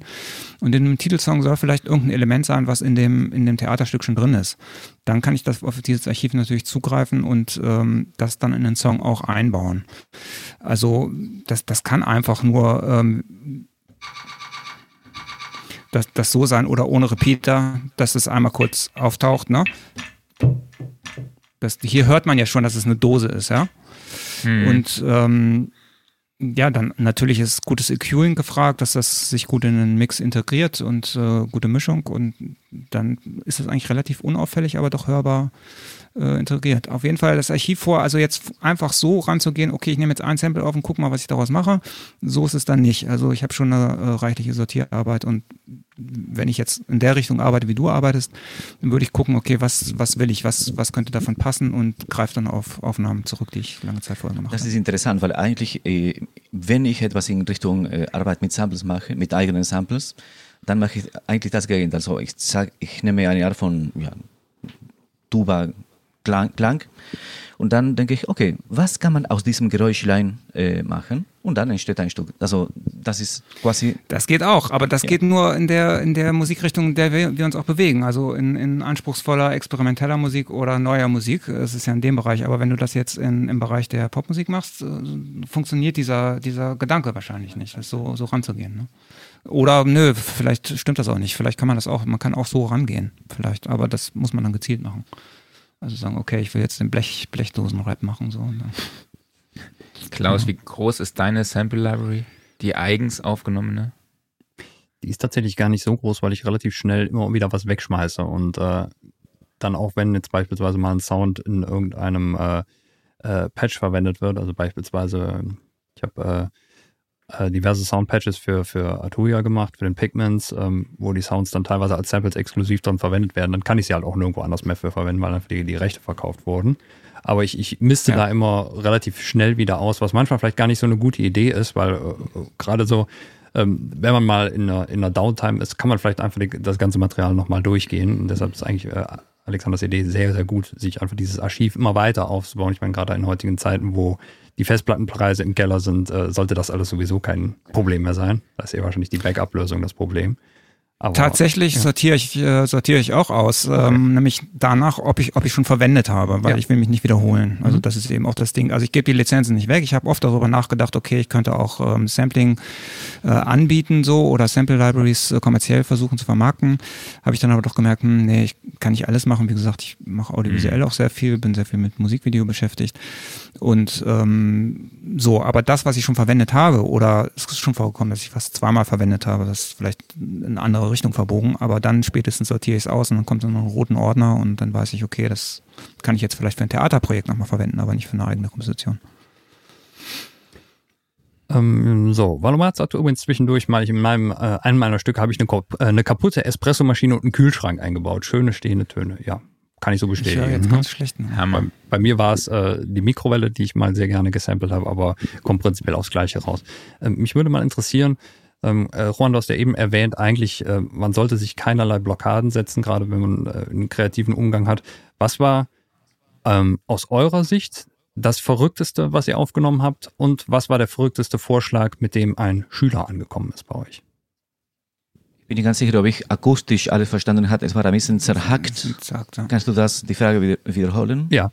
Ähm, was war für euch das Verrückteste, was ihr je aufgenommen habt? Und was war die verrückteste Idee von einem eurer Schüler, etwas aufzunehmen? Vielleicht eine Klavierbagatelle, also verrückt ist es nicht unbedingt, aber Jetzt, jetzt mit Schülern eher, ne? mit Also Schülern Schüler, ne? oder, alle- oder wir. Beides. Beides. Beides, beides. Also die Bagatellen, ja. Also das, was wir, was wir eben schon erwähnt haben. Am Klavier einfach die Seiten zupfen und total krankes Zeug machen. Daraus haben wir, haben wir die Bagatellen gemacht. Die sind auch online gerade. Auch als- Video übrigens, ja. als Video, genau. Und das Verrückteste oder das Lustigste eigentlich mit meinen Schülern, ähm, Lachen. Die, die haben ihr Lachen aufgenommen und ähm, haben einfach auf, auf den Teppich gehauen oder auf den Tisch und sonst was und haben daraus tatsächlich ein Stück geformt. Also das fand ich schon ziemlich irre. So einfach so aus einer Laune heraus, so, ey, ich bin hier total spaßig. Der Junge war acht. Ja? Und ähm, die Komposition, mit, die er dann mit dem Granulator ähm, entwickelt hat, oder diese Performance, dieses, dieses, ähm, das ist eine Improvisation eigentlich gewesen, ähm, die ist so gut geworden, dass er damit dann auf der Hausmusikwoche als Achtjähriger äh, aufgetreten ist und das performt hat. Wow. Äh, und Mega. da ist halt sein Lachen drin und so einfach auf den Tisch schauen und hihihi und zack. Und das, dieses Lachen, das hat er so geschickt eingesetzt, dass es immer so an einer Stelle hinten kam, hahaha, du, du, du, du, hahaha. Mit, cool. acht Jahren. Also das, das fand ich schon äh, verrückt, würde ich sagen, ist das Verrückteste, was ich mit Schülern erlebt habe, genau. Ja. Das ist eigentlich schon fast ein perfekter Übergang äh, zu dem Hörbeispiel, was er uns geschickt hat, gerade äh, was, was stimmliche Elemente angeht. Äh, wollt ihr kurz was Genau. dazu sagen? Ja, da, äh, also wie gesagt, ich arbeite als Dozent für Kultur macht stark für die Musikschule Bremen und ähm, da unterrichte ich Vorklassen mit der Unterstützung eben auch von Ableton, dass wir diese Push-Geräte ähm, haben. Wir haben einen Haufen Computer, habe ich aus meinem eigenen ähm, Reservoir aussortiert und stelle das da zur Verfügung. Ähm, und da haben die Schüler ähm, ein großes Interesse daran gehabt, aus Gesangsphrasen eben was zu bauen und haben aus ihren, also haben richtig Aufnahmen gemacht, komplette Phrasen, auch inhaltlich sinnvoll und haben das dann aber gesliced auf den Push und äh, haben dann in verschiedenen Arbeitsgruppen, das waren insgesamt zwölf Schüler, äh, ein Stück daraus komponiert richtig, ähm, so dass als Live-Set quasi abrufbar ist. Und damit sind wir dann auf die Bühne gegangen bei der Breminale ins Radio Bremen 4 Zelt, richtig großer Auftritt, richtig große Resonanz auch. Und das Audiobeispiel, das darfst du jetzt gerne mal spielen. Dann spiele ich das mal an und blende auch gleichzeitig mal ein Bild der Performance Genau. ein. Jeder Song Mhm. ist ungefähr, ich glaube, gut anderthalb Minuten lang. Mhm, genau.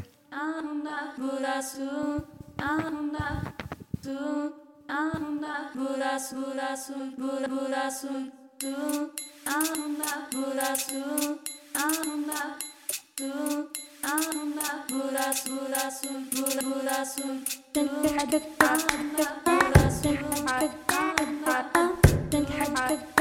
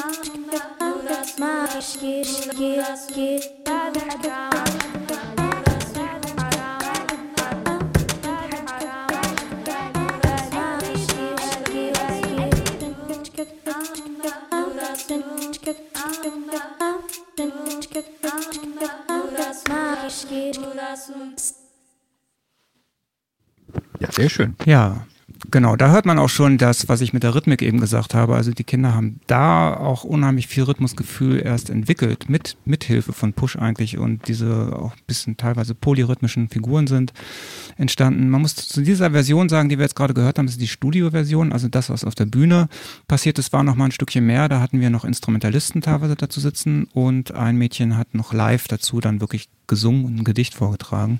So, ist, äh, aber diese Version ist auch bei YouTube zu sehen. Also es sind, wir haben zwei verschiedene Versionen gemacht, eine Live-Version und eine Studioversion. Genau. Alter war ähm, zwei, drei waren elf, zwölf, äh, ein 16-Jähriger, eine 17-Jährige noch ähm, und die Kleinen haben witzigerweise die Großen mitgezogen. Ach geil. Genau. Das, das ist auch Sehr äh, cool. Es ist so ein bisschen wahrscheinlich durch diesen spielerischen Ansatz, kann ich mir vorstellen. ne? Also, äh, Ja, ich müsste wirklich jetzt mal ganz klischeehaft denken, dass wahrscheinlich die Großen sich teilweise gedacht haben, so, ah, nee, es ist vielleicht nicht cool genug in Anführungszeichen oder ähnliches, ne, aber werden dann überhaupt erstmal angesteckt. Also, ähm, Genau, sie wollten dann auch, ähm, ja, ich weiß nicht, wie ich das nennen soll, aber sie wollten nicht in die Blöße gestellt werden, natürlich. Von den, von, die Kleinen konnten das natürlich Mhm. sehr schnell und, und, und haben da sehr schnell ein Verständnis für gehabt. Und da es halt eine Klassenarbeit ist, es ist wirklich wie eine Schularbeit. Also ich bin, ich bin da quasi im Unterricht mit drin.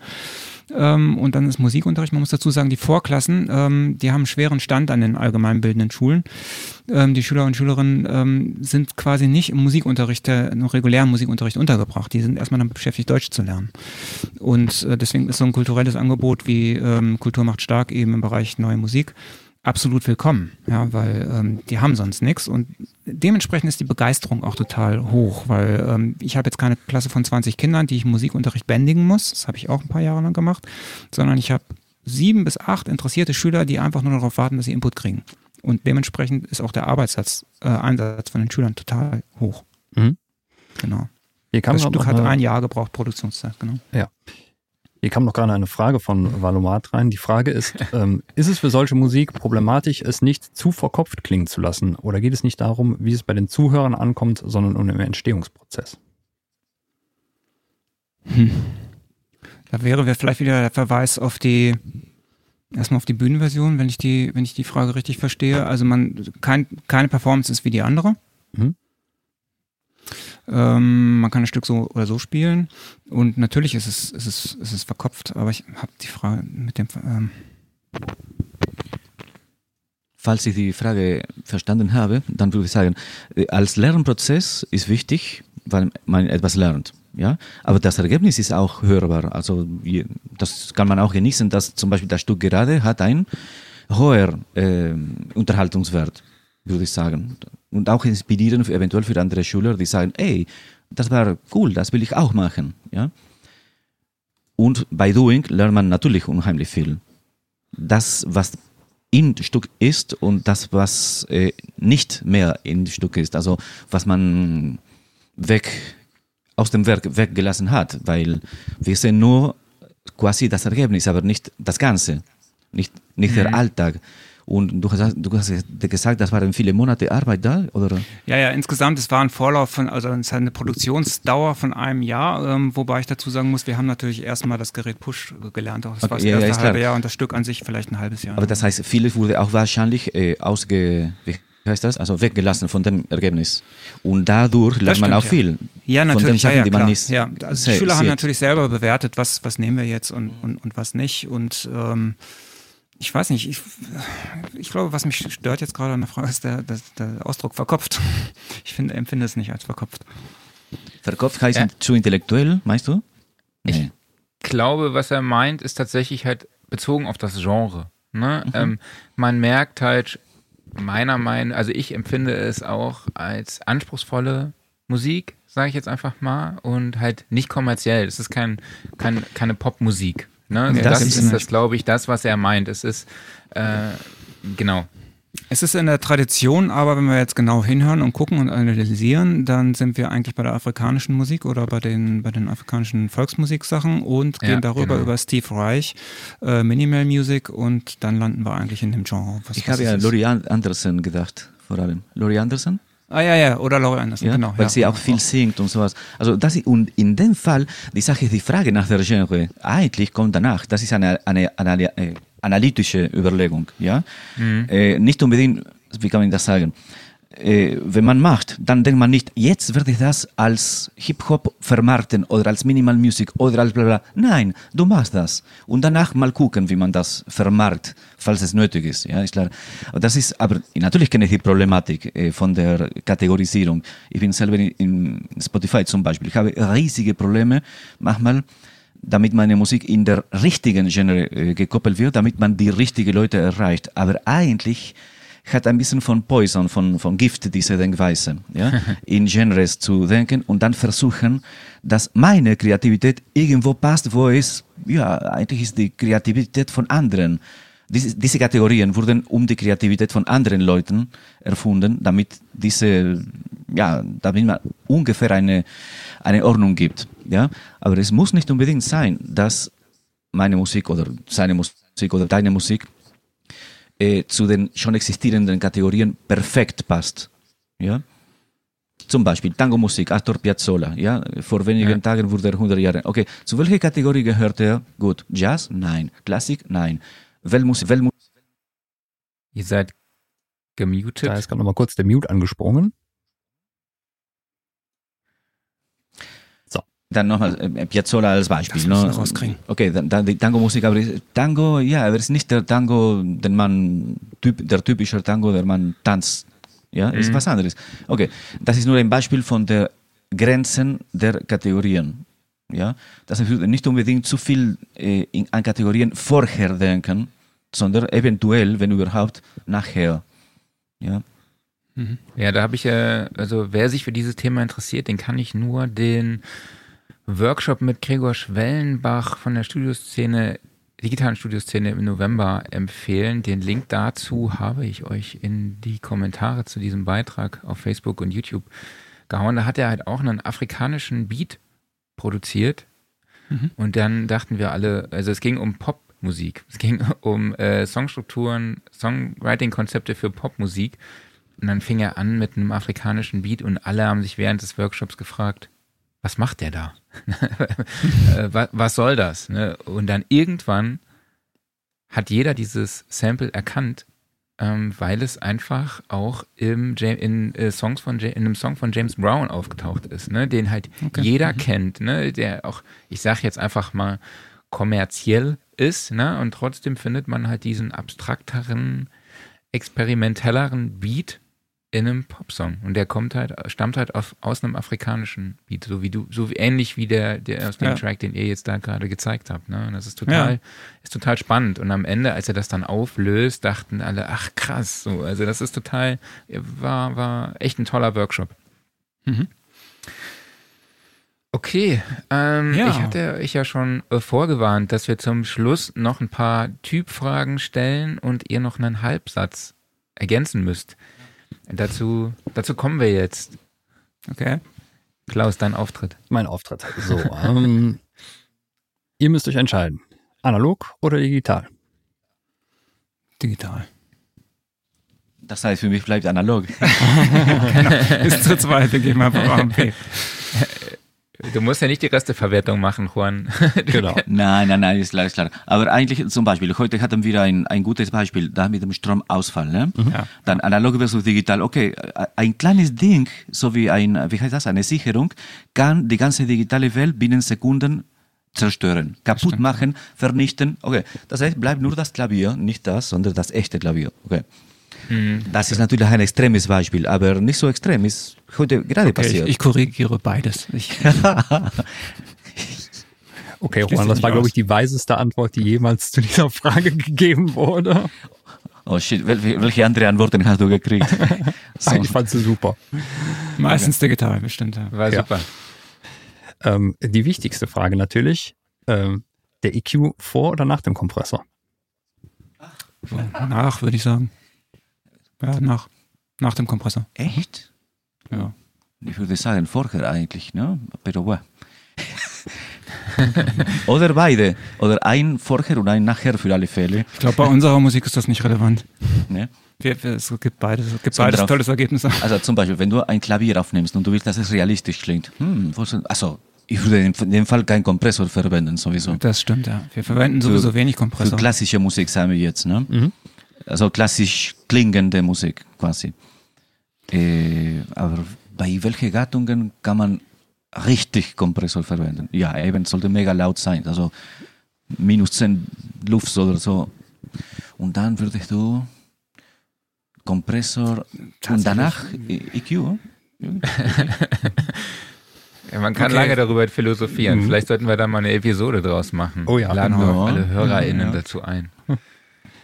Man kann natürlich auch gerne zehn, äh, zehn verschiedene EQs in einem Channel benutzen, aber bei der Frage geht's ja Ja. explizit darum, sagen wir mal, bei einem alten Mischpultkanal, wo du halt nur einmal das drin hast, komm, wo schleifst du es ein? Mhm. Ja, ich würde sagen, also, ja, Kompressor einmal vor EQ. Alles klar. ähm, 44,1 Kilohertz oder 48 Kilohertz? Boah. Hört man da, also 48, äh, ich bin im Video zu Hause, äh, ich habe standardmäßig immer 48 Kilohertz. Letzten Endes glaube ich nicht, dass man eigentlich, wenn man so die ganze Popmusik hört im Radio und diese ganze Diskussion 96 Kilohertz, ähm, hört man das, ja. Ich glaube, es ist sinnvoll, in 96 Kilohertz zu produzieren, dementsprechend auch in 48 Kilohertz. Aber im Endeffekt hört man das doch alles nicht, oder? Ich meine, es hört, die CDs vor 20 Jahren haben sich auch klasse angehört, also und hören sich heute auch noch genauso mit dem gleichen Standard gut an. Mhm. Trotzdem, ich arbeite meistens in 48 Kilohertz, wenn das die Frage ist. Genau. Ja. Juan, hast du eine andere Meinung? Ich, ja, normal, wenn ich kann, mache ich Aufnahmen in 96 Kilohertz. Aber und dann, dann irgendwann sollte ich das downsamplen. Also zu entweder und dann normalerweise mache ich 44, komischerweise. Ja, 0,1. Ja. Also, ja. Ich glaube, wie, wie er sagt, also die Leute werden am Ende eine MP3 in, in der Straßenbahn hören. Das heißt, ist total irrelevant. 90 Prozent der Fällen äh, ist fast irrelevant, ob du, wie, wie du das gemacht hast. Das ist, das ist eigentlich kein soziologisches Problem, wie die Leute in der Tat hören, ja, in peinlichen akustischen Umständen. Und dass man plötzlich, ja, sollte man das oder das, und dies, diese Feinheiten, ich befürchte, äh, muss man, also ich will, ich bin dafür, dass man die Feinheiten hört und macht. Aber die meisten Leute werden das nicht unbedingt wahrnehmen, sondern, ja, die Melodie interessant ist, tschüss. Ja. Aber okay, das ist mein Nihilismus. Ja.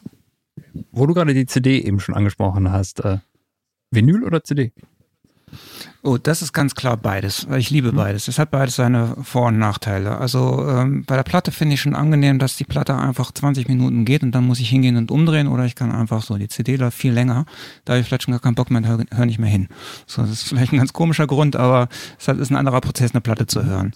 Von der Soundqualität, ich, ich finde, es klingt anders, eine Platte, aber nicht unbedingt besser. Also ähm, es ist einfach eine andere Atmosphäre, würde ich vielleicht mal sagen. Aber es hat nicht nur was mit dem ja, es hat nicht nur was mit der, mit der Klangqualität zu tun, sondern eben auch ähm, mit, mit, mit, dem, mit dem Allgemeinen so. Also was ist das für ein Feeling? Wie höre ich Musik? Das ist vielleicht das. zelebrieren von. Ja, vielleicht auch so. Ich meine, allein schon die Platte auszupacken, das Cover zu haben, sich das anzugucken, während man die Musik hört, das ist ein anderer Prozess, als eine kleine CD-Scheibe und das Cover dann wegzulegen. Ähm, von daher glaube ich, es spielt ganz viel von diesem Feeling mit auch. Also eine, eine Platte kann rein technisch gesehen erstmal wahrscheinlich nicht besser klingen als ein, als ein CD. Also man- ich Wir haben höre jetzt auch noch ein bisschen Sounddesign hier eingebaut im Hintergrund, ne? Ja. Ja, Ja, ja, genau. Der So wie hier ein. Vogel. Genau. Und wenn man dir die Pistole Ja. auf die Brust setzt und sagt, du musst dich für eins von beiden entscheiden? Dann muss ich natürlich die CD nehmen, weil das ist einfacher für meine, für meine, für mein Umfeld. Ich Und Juan, auch eine dir? CD eigentlich. Dann widerspreche ich mich, aber ich würde auch die CD äh, erstmal ähm, äh, wählen. Andere, ei- eigentlich hast du etwas Interessantes angesprochen. Zum Beispiel die, äh, das, das wahrscheinlich, das Artwork. Das Artwork von den, sagen wir jetzt, Beatles Vinyl, ne? Das ist so riesig. Kannst du dir vorstellen, so in klein, also als Thumbnail, die, wie heißt das, äh, Sgt. Pepper. Das Cover mit so vielen Details kann man nur genießen in äh, Vinyl Ja, äh, Special- Dann Edition ein Zentimeter mal ein Zentimeter siehst du nichts, nada, null. Das gilt nur für, nochmals, für äh, Side, äh, Dark Side of the Moon. Okay, minimalistisch, funktioniert groß, aber auch klein. Aber die meisten Artworks von, von sagen wir jetzt, 80er Jahren bis zu den 80er, 90er Jahren sind jetzt mh, unsichtbar. Kann man nicht genauer gucken, was da steht. Okay, das ist ein visuelles Problem, nicht ein akustisches, hat nicht damit zu tun. Aber ich glaube, das ist auch ein Teil der, der Geschichte, wie man das ganze Produkt Album jetzt äh, konzipiert, inklusive Artwork. Du solltest ein Buch schreiben, Rohan. Ja, reicht mit einem Artikelchen. Ich verstehe eigentlich nie, warum, CD ist eine tolle Erfindung, aber ich verstehe nicht, äh, warum man das Cover nicht in der gleichen Größe gelassen hat, für, um diese Artwork-Sachen beizubehalten. Man Nicht nur das, in der Metadata ist die, die Person, der Designer, nie erwähnt. Nie. Ja, ja, Also stimmt, ja. alle möglichen ja. Neb Nebenfiguren sind da erwähnt. Assistent von der bla bla bla, wer hat Kaffee da gebracht ist, alles werden erwähnt, aber nicht die Person, die das äh, Cover gemacht hat. Ist Ja, seltsam, ne? Ist nicht vorgesehen. Okay, die Zeit rennt weg, ne? Ja, ja. Letzte Frage, ganz kurze Antwort. Kaffee oder Tee? Kaffee. Mathe. Alles klar, danke euch. Ja. Okay, cool. Ähm, ich hätte ja noch einen Halbsatz, den ihr dann ergänzen müsst.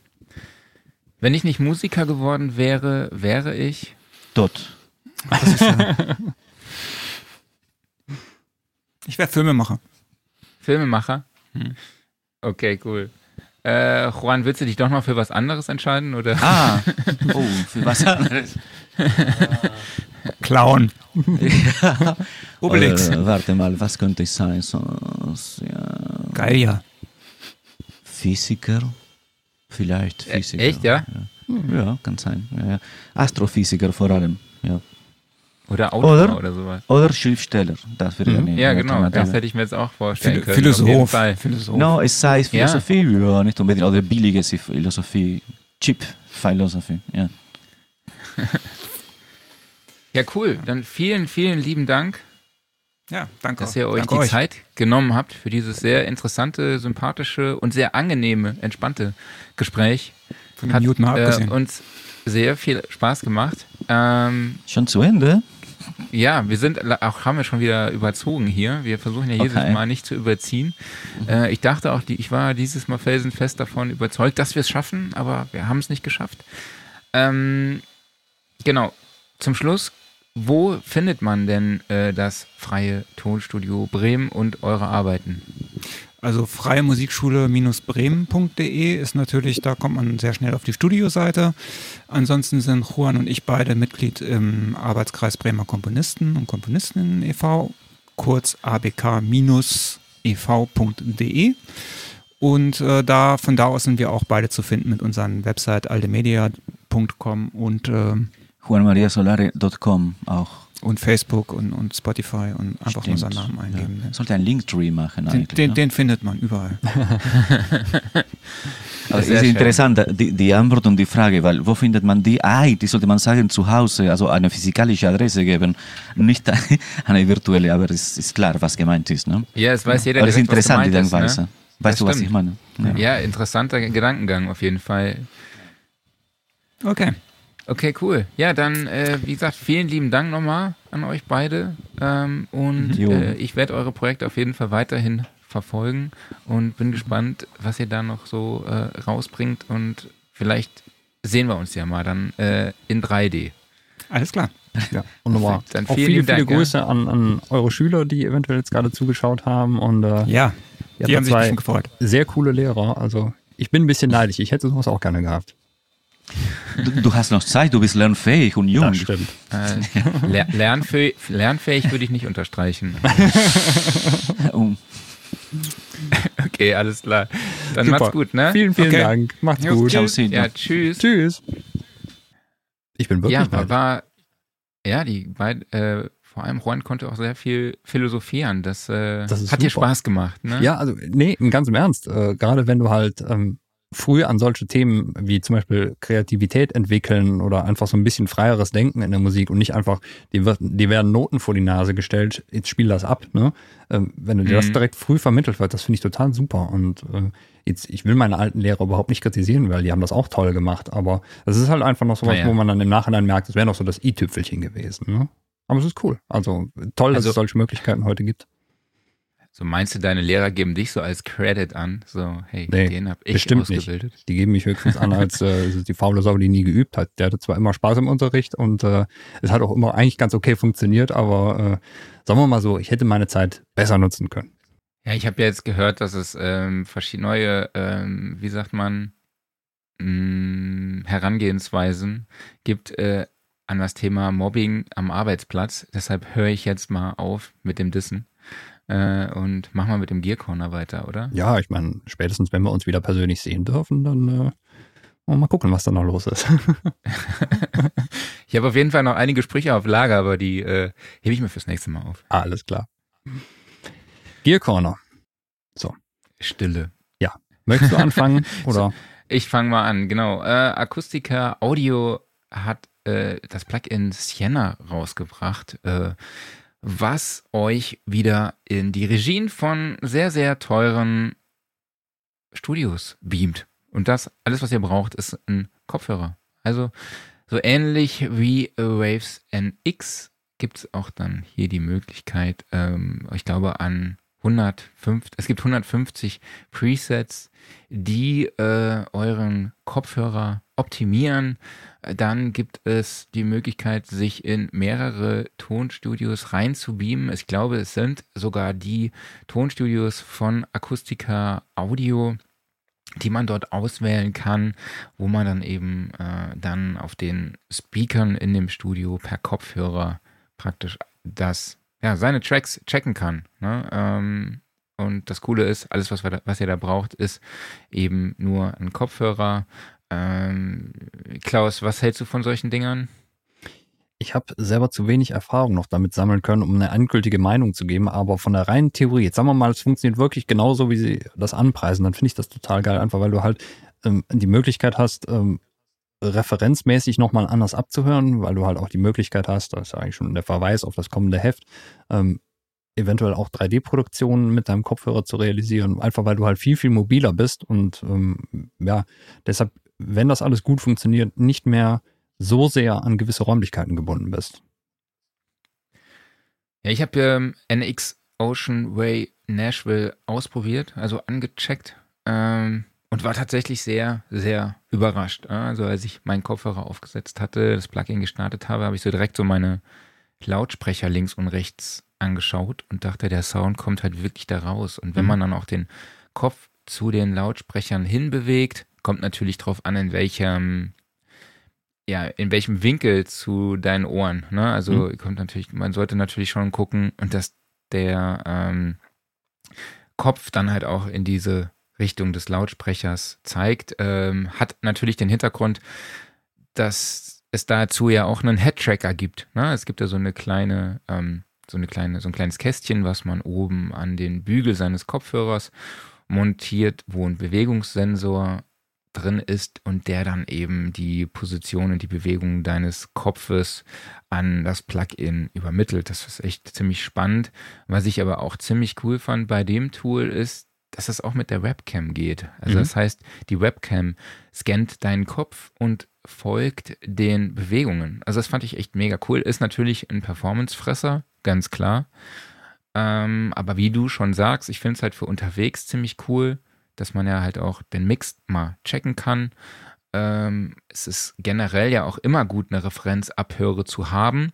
Und mit diesen Tools hat man dann eben auch die Möglichkeit, mal schnell zwischen mehreren Referenzlautsprechern hin und her zu schalten. Also bei den Ocean Way Geschichten sind auf jeden Fall zwei äh, ab, unterschiedliche Abhören drin. Gibt es ja auch mit den, ich glaube, mit zwei Regien aus den Abbey Road Studios. Und mhm. jetzt hier sind es in dem Fall auch zwei Studios mit, ich glaube, zwei unterschiedlichen Monitoren. Bin ich mir jetzt aber nicht mehr ganz sicher, falls du es gerade findest. Ähm, aber wo war ich denn geblieben? Genau. Und halt natürlich auch vielleicht gut im Home-Studio, wo die Abhörsituation vielleicht jetzt nicht ganz optimal ist. Ne? Natürlich sollte überall die Abhörsituation so sein, dass man einen vernünftigen Mix macht. Aber wenn es halt äh, gerade irgendwie äh, durch die Gegebenheiten so ist, dass es äh, keine richtig coole Abhörsituation ist, kann man natürlich auf solche Tools zurückgreifen. Aber wie gesagt, es sind halt wirklich absolute Performancefresser, vor allem wenn man halt diese Geschichte mit der Webcam aktiviert, wobei man das auch nicht unbedingt braucht. Ne? Und ich habe auf jeden Fall gemerkt, dass, dass dieses Plugin mehr Räumlichkeit erzeugt. Mhm. Also das auf jeden Fall. Ähm, mehr Tiefe, auch im Stereobild, ein breiteres Stereobild. Ähm, ich kenne aber halt leider nicht die, Ab die originale Abhörsituation. Ne? Das ist natürlich auch immer so eine Geschichte. Man sollte dann im Idealfall halt auch äh, die Räumlichkeiten des Studios kennen. Ne? Und Mhm. vielleicht auch mal, würde ich jetzt mal so sagen, ne? natürlich ist das Ganze cool, aber wenn man sich so Gedanken macht, ist es natürlich von Vorteil, wenn man auch den Raum vorher mal gehört hat. Aber da gibt, hat, aber da gibt es bestimmt später auch Ins- äh, Impulsantworten und diesen ganzen Kram, wo man dann auch von seinen eigenen Räumen, in denen man vielleicht auch regelmäßig aufnimmt, dass man die mitnehmen kann. Oder Klaus, gibt es sowas schon? Ähm, ist mir jetzt nicht bekannt, könnte ich mir aber vorstellen, dass es das schon gibt. Allerdings ist natürlich auch das Problem dann wahrscheinlich die Art und Weise, wie es aufgenommen wird. Das heißt, du musst dich ja eigentlich dann akribisch an das System halten, was der Hersteller anbietet, wo ver vermutlich auch jeder wieder sein eigenes Süppchen kocht. Ähm, da Mhm. wäre jetzt Tom Ammermann mal der Experte, äh, das zu erklären. Gerade also, wenn du deine Räume jetzt einmisst, dann musst du dich dann ja wirklich ganz genau an gewisse Parameter halten. Und deshalb denke ich, ist es, wenn man das selber machen will, wahrscheinlich eher schwierig. Mhm. Aber wer weiß, also vielleicht kommt da irgendwann ja auch nochmal eine bequemere Lösung, das irgendwie zu machen.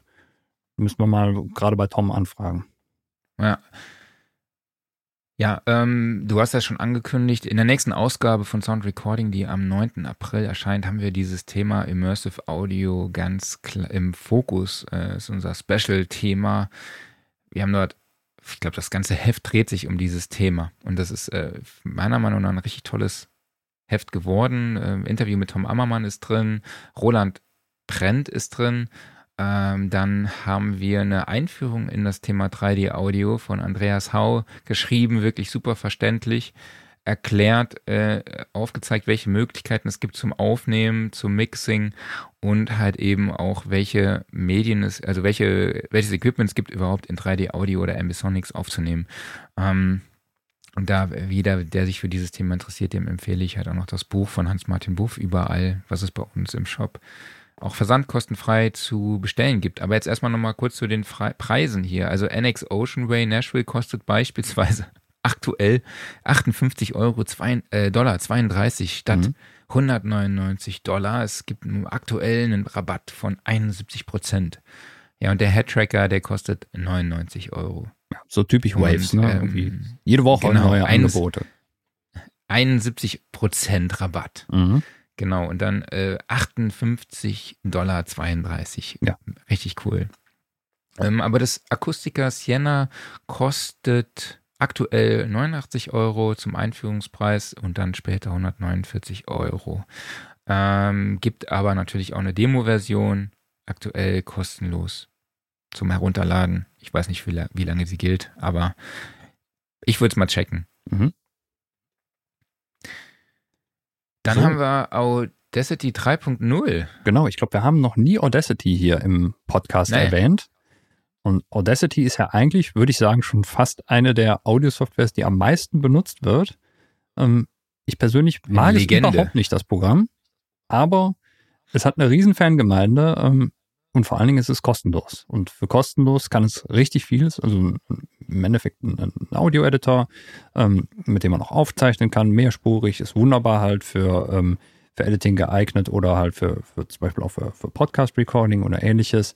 Ähm, ich bin mit Audacity nie warm geworden, weil es irgendwie, ähm, es ist mir, glaube ich, zu Windows 3.1 mäßig. Ähm, und ich Findest du? bin mir jetzt nicht sicher, aber ich glaube, sie haben bis heute noch kein ASIO eingebaut. Aber ähm, ja, ist lange her, dass ich Audacity benutzt habe. Aber es gibt jetzt Version 3.0 und bei 3.0 denkt man erstmal, okay, da kommt jetzt die Riesenlatte an Features dazu.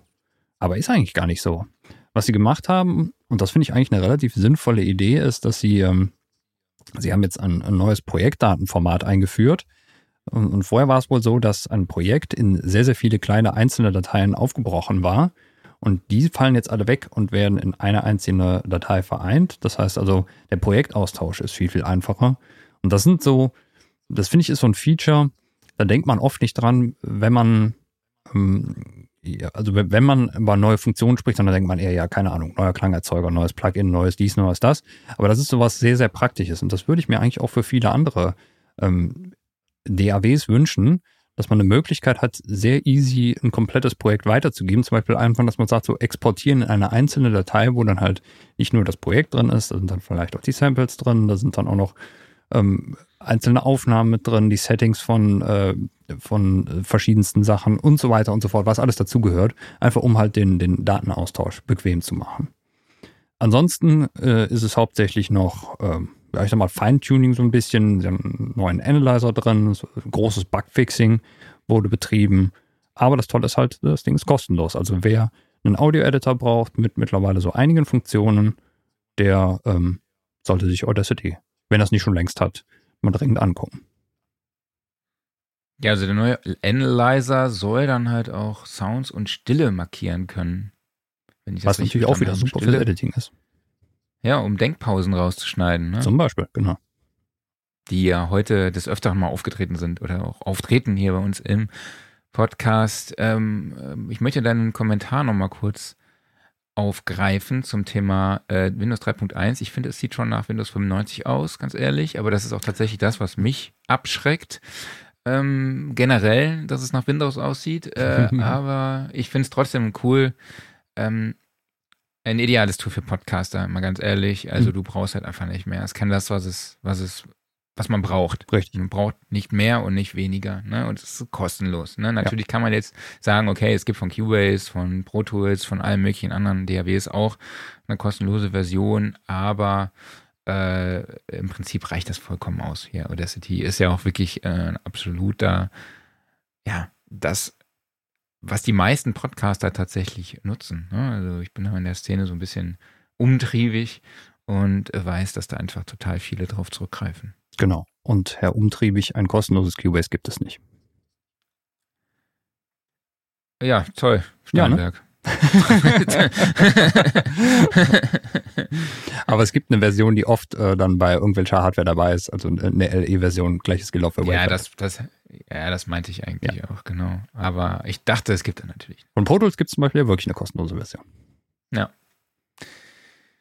Okay, dann haben wir schon wieder einen U47-Nachbau von Peluso, nämlich das P4, äh, 47S, genau, ein U47-Nachbau P47S, Mhm. genau, äh, 74S, ne? S. Okay, erzähl mal. Ja, in der Reihe der U47-Klone haben wir die nächste Ausgabe. Und ähm, im Endeffekt kann man jetzt halt die technischen Daten davon runterrattern.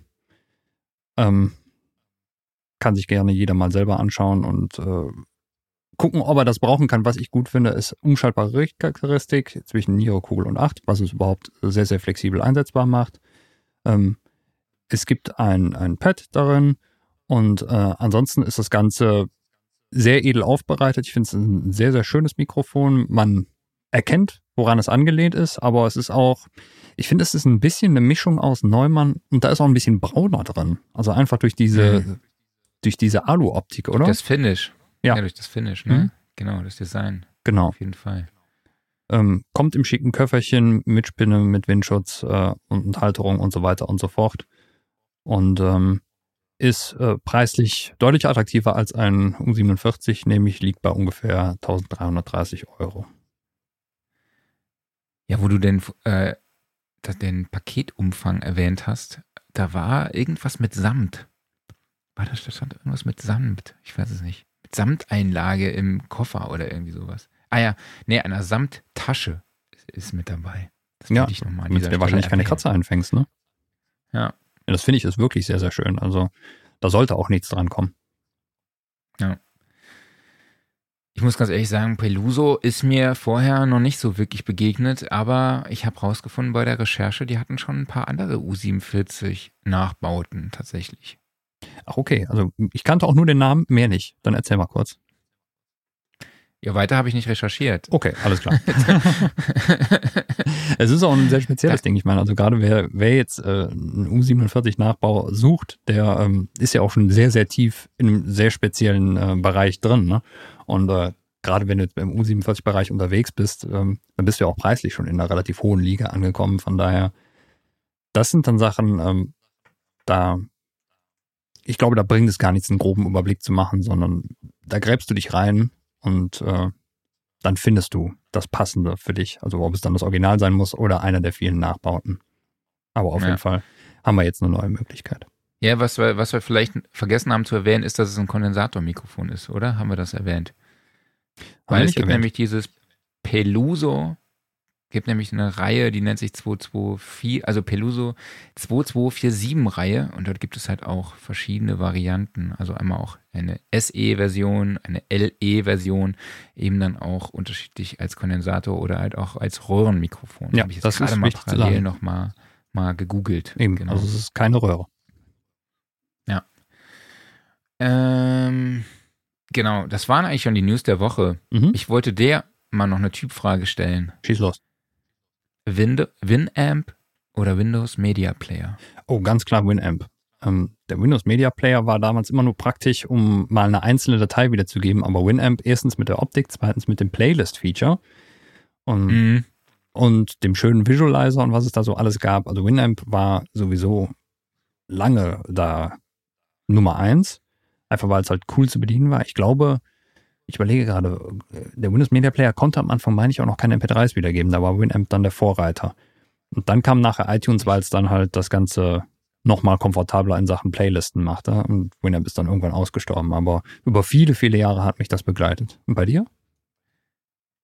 Ja, ich habe tatsächlich Music Match Jukebox viel verwendet. Ich war ja schon damals immer so der, der Außenseiter, der äh, irgendwelche Software genutzt hat, die sonst keiner verwendet, aber weil es halt einfach irgendwie in meinen Workflow besser gepasst hat.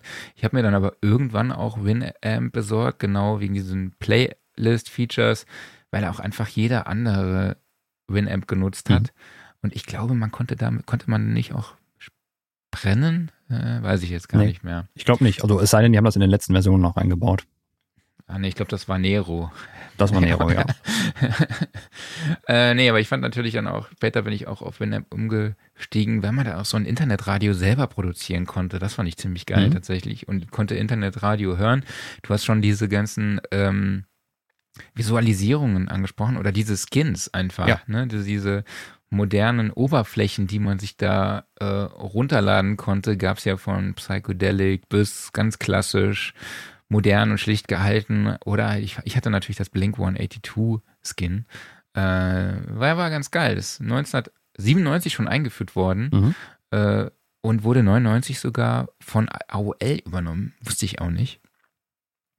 Und erst dann wurde Winamp zur Freeware. Ne? Scheinbar hat das vorher auch Geld gekostet und man sagt ihm jetzt nach dem Winamp, dass wenn man das Ganze weiterverfolgt hätte, das Potenzial da gewesen wäre, um so groß wie heute iTunes zu werden. Mhm. Naja, ich bin mal gespannt. Ähm, genau, also fand ich, fand ich irgendwie ganz witzig, mal nochmal hier über nostalgische Sachen zu sprechen. Äh, weißt du noch, was dein erstes MP3 war, was du hattest? Boah, mein erstes MP3. Nee, kann ich dir aktuell aus dem Stegreif nicht sagen. Ich kann nur mutmaßen, dass es so. Es war bei mir echt so um die Zeit äh, Real Slim Shady mäßig. Okay.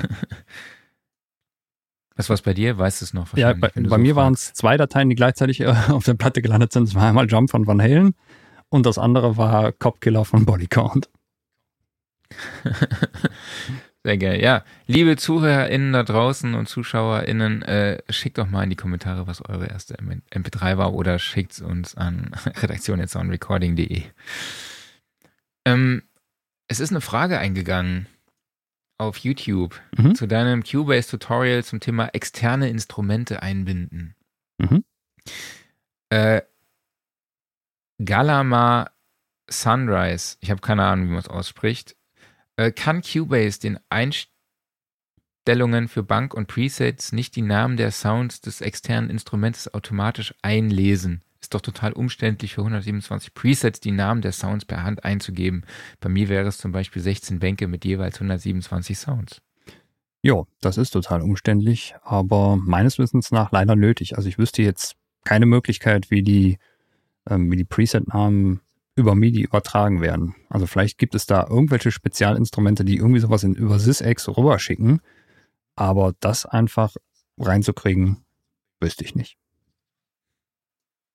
Gerne korrigieren, falls jemand da eine Lösung kennt, weil das wird natürlich tatsächlich eine ganze Menge Arbeit ersparen, aber ich denke mal, da die Namen äh, eh in jedem Instrument irgendwie anders gespeichert werden und das wahrscheinlich nicht standardisiert ist, ähm, sehe ich da keine Möglichkeit. Ihr könnt es ja auch einfach in das Kommentar unter YouTube setzen, also unter das Video Cubase Tutorial externe Instrumente einbinden. Dann äh, die Antwort in die Kommentare posten und natürlich den Kanal abonnieren, ganz wichtig. Ja. Workflow der Woche. Ich habe wieder gemerkt, wie ich Stream Deck liebe, denn ich habe mir, ähm, es gibt da ja diese Spotify-Geschichte, die man sich runterladen kann, also Mhm.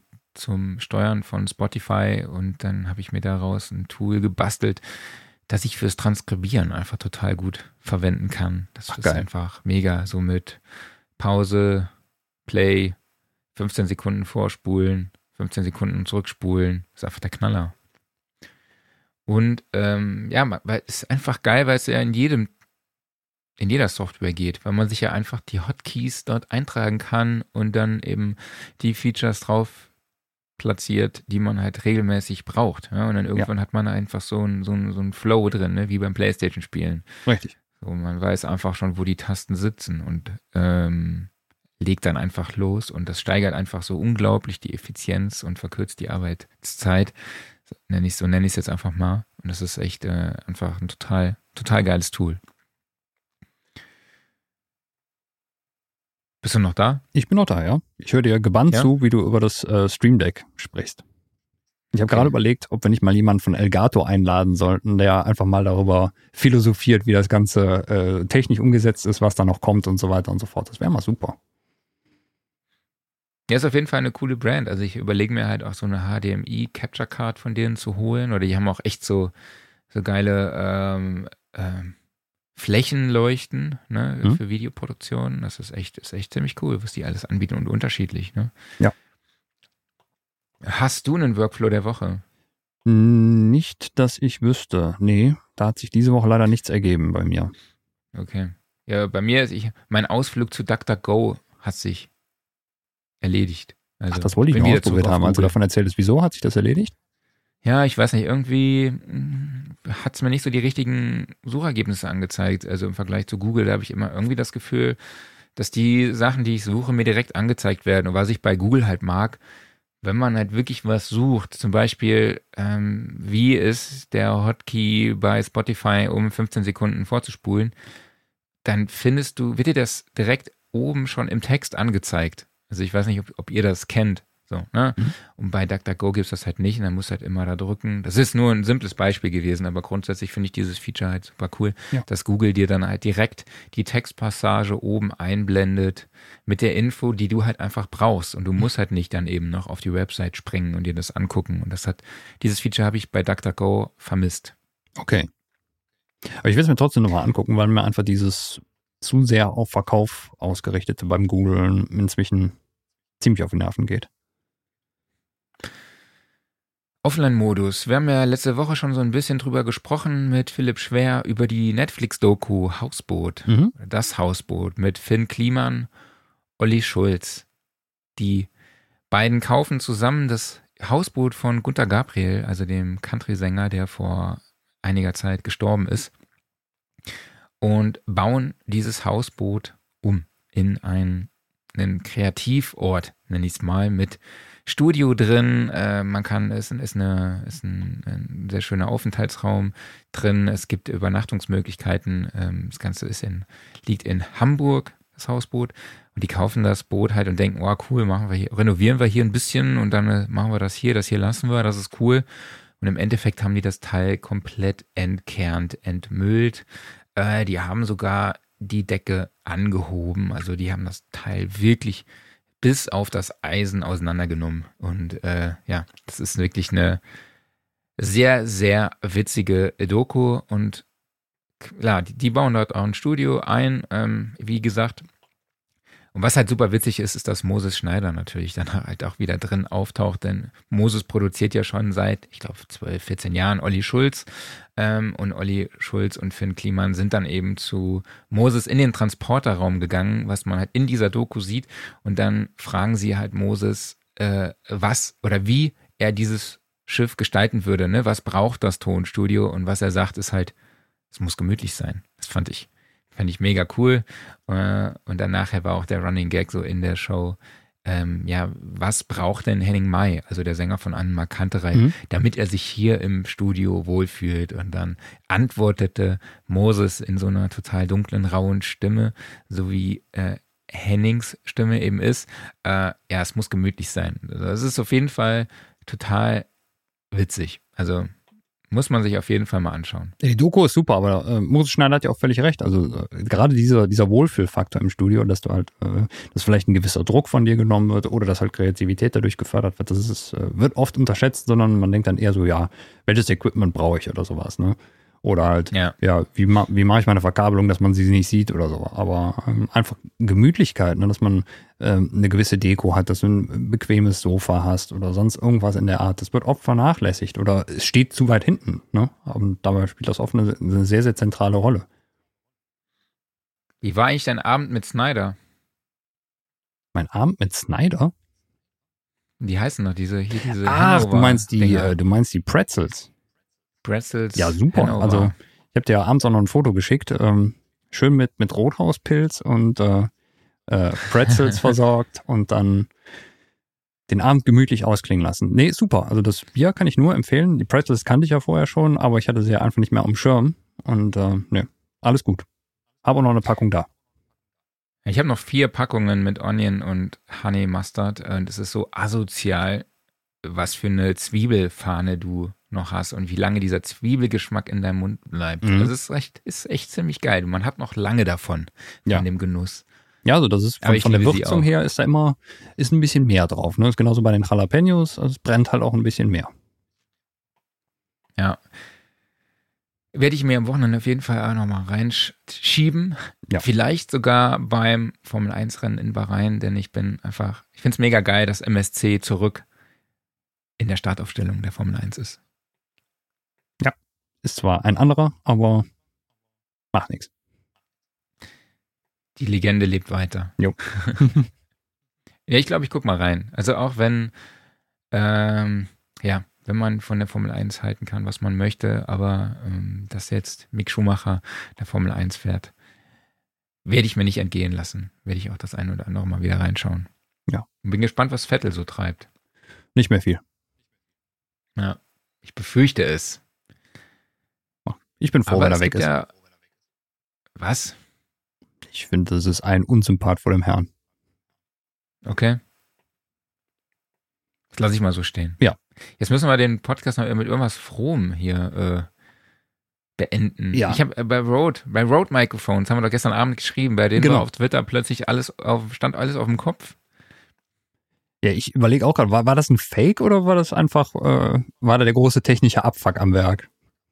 Ja, sie haben geschrieben, sie hatten Probleme mit ihrem Internet, aber Mhm. und alle die letzten drei Tweets standen halt alle äh, auf dem Kopf und falsch herum. Äh, ich glaube, dass es ein Witz sein sollte. Wahrscheinlich, ja. Äh, ich habe dieses Feature noch nicht rausgefunden, aber wir werden, werden unser Bestes geben, dann in Zukunft auch alles auf dem Kopf Frage ist ja auch, zu schreiben. hat das vielleicht was mit einer neuen Produktankündigung zu tun oder sowas? Irgendwas umgedrehtes oder so?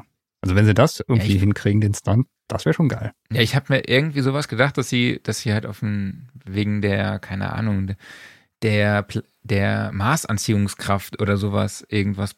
Ach Quatsch, das war ja DPA. Jetzt bin ich wieder ganz falsch. Mhm. Äh, okay. Vergisst, was ich gesagt habe. Vergesst, was ich gesagt habe. Äh, genau. Kommen wir zum Phono-Entzerrer. Wo bleibt der? Stimmt, den müsste ich mal rausschicken, ne? Genau. Ja. Ich erwarte ihn zum Wochenende. Ich kram den gleich mal raus. Okay. Ja, dann würde ich sagen, mach mal einen Sack zu. Machen wir das. Das war's hier äh, mit der Recording Selbsthilfegruppe am Donnerstag. Ähm, wir hören uns erst in zwei Wochen wieder, denn nächste Woche bin ich im Urlaub. Ich mach mal das, was ich sowieso ständig mache, nämlich nix Mhm. eigentlich. Ne? Äh, nur, also man kann ja auch nix machen. Deshalb habe ich den Urlaub tatsächlich auch jetzt schon verkürzt, aber nächste Woche Donnerstag bin ich zu Hause am Werkeln im Haus oder so, keine Ahnung, irgendwas. Ich wollte schon Äh, sagen, bist du auch einer, der jetzt lecker nach Malle fliegt, oder? Ja, da fand ich, äh, das Thema wollten wir eigentlich nicht machen, aber ich habe gestern so ein geiles Statement gesehen von einer Frau, die im Fernsehen war. Ähm, die stand dann da, war total empört über die Regierung, was sie hier durchzieht, ne? Nix wäre vernünftig und keine Ahnung. Und während sie das raushaute, hatte sie ihre Maske halt nicht richtig an. Das fand ich, das fand ich, die Nase war halt komplett frei. Ja. So, das fand ich halt echt so richtig geil. Muss man, glaube ich, nach Du hast es drauf. der Zeit auch nichts mehr sagen. Ne? Genau. Okay, dann äh, würde ich sagen, vielen lieben Dank an alle da draußen fürs Zuhören und Zuschauen. Das war, wie gesagt, die Selbsthilfegruppe der Recording-Welt. Donnerstag. Vielen Dank, dass du hier auf der Therapeuten-Couch teilgenommen hast, lieber Klaus. Dankeschön, Herr Therapeut. Vielen, vielen Dank, dass Sie mir weitergeholfen haben. Äh, jetzt müssen Sie sich verdientermaßen eine Woche Urlaub nehmen, weil Sie es sonst nicht ertragen werden. Vielen, vielen Dank an euch alle, dass ihr dabei wart. Danke an Alex und Juan dafür, dass ihr dabei gewesen sind. Und wir hören uns dann in zwei Wochen wieder. Bis dann. Macht's gut. Genau. Tschüss. Ciao.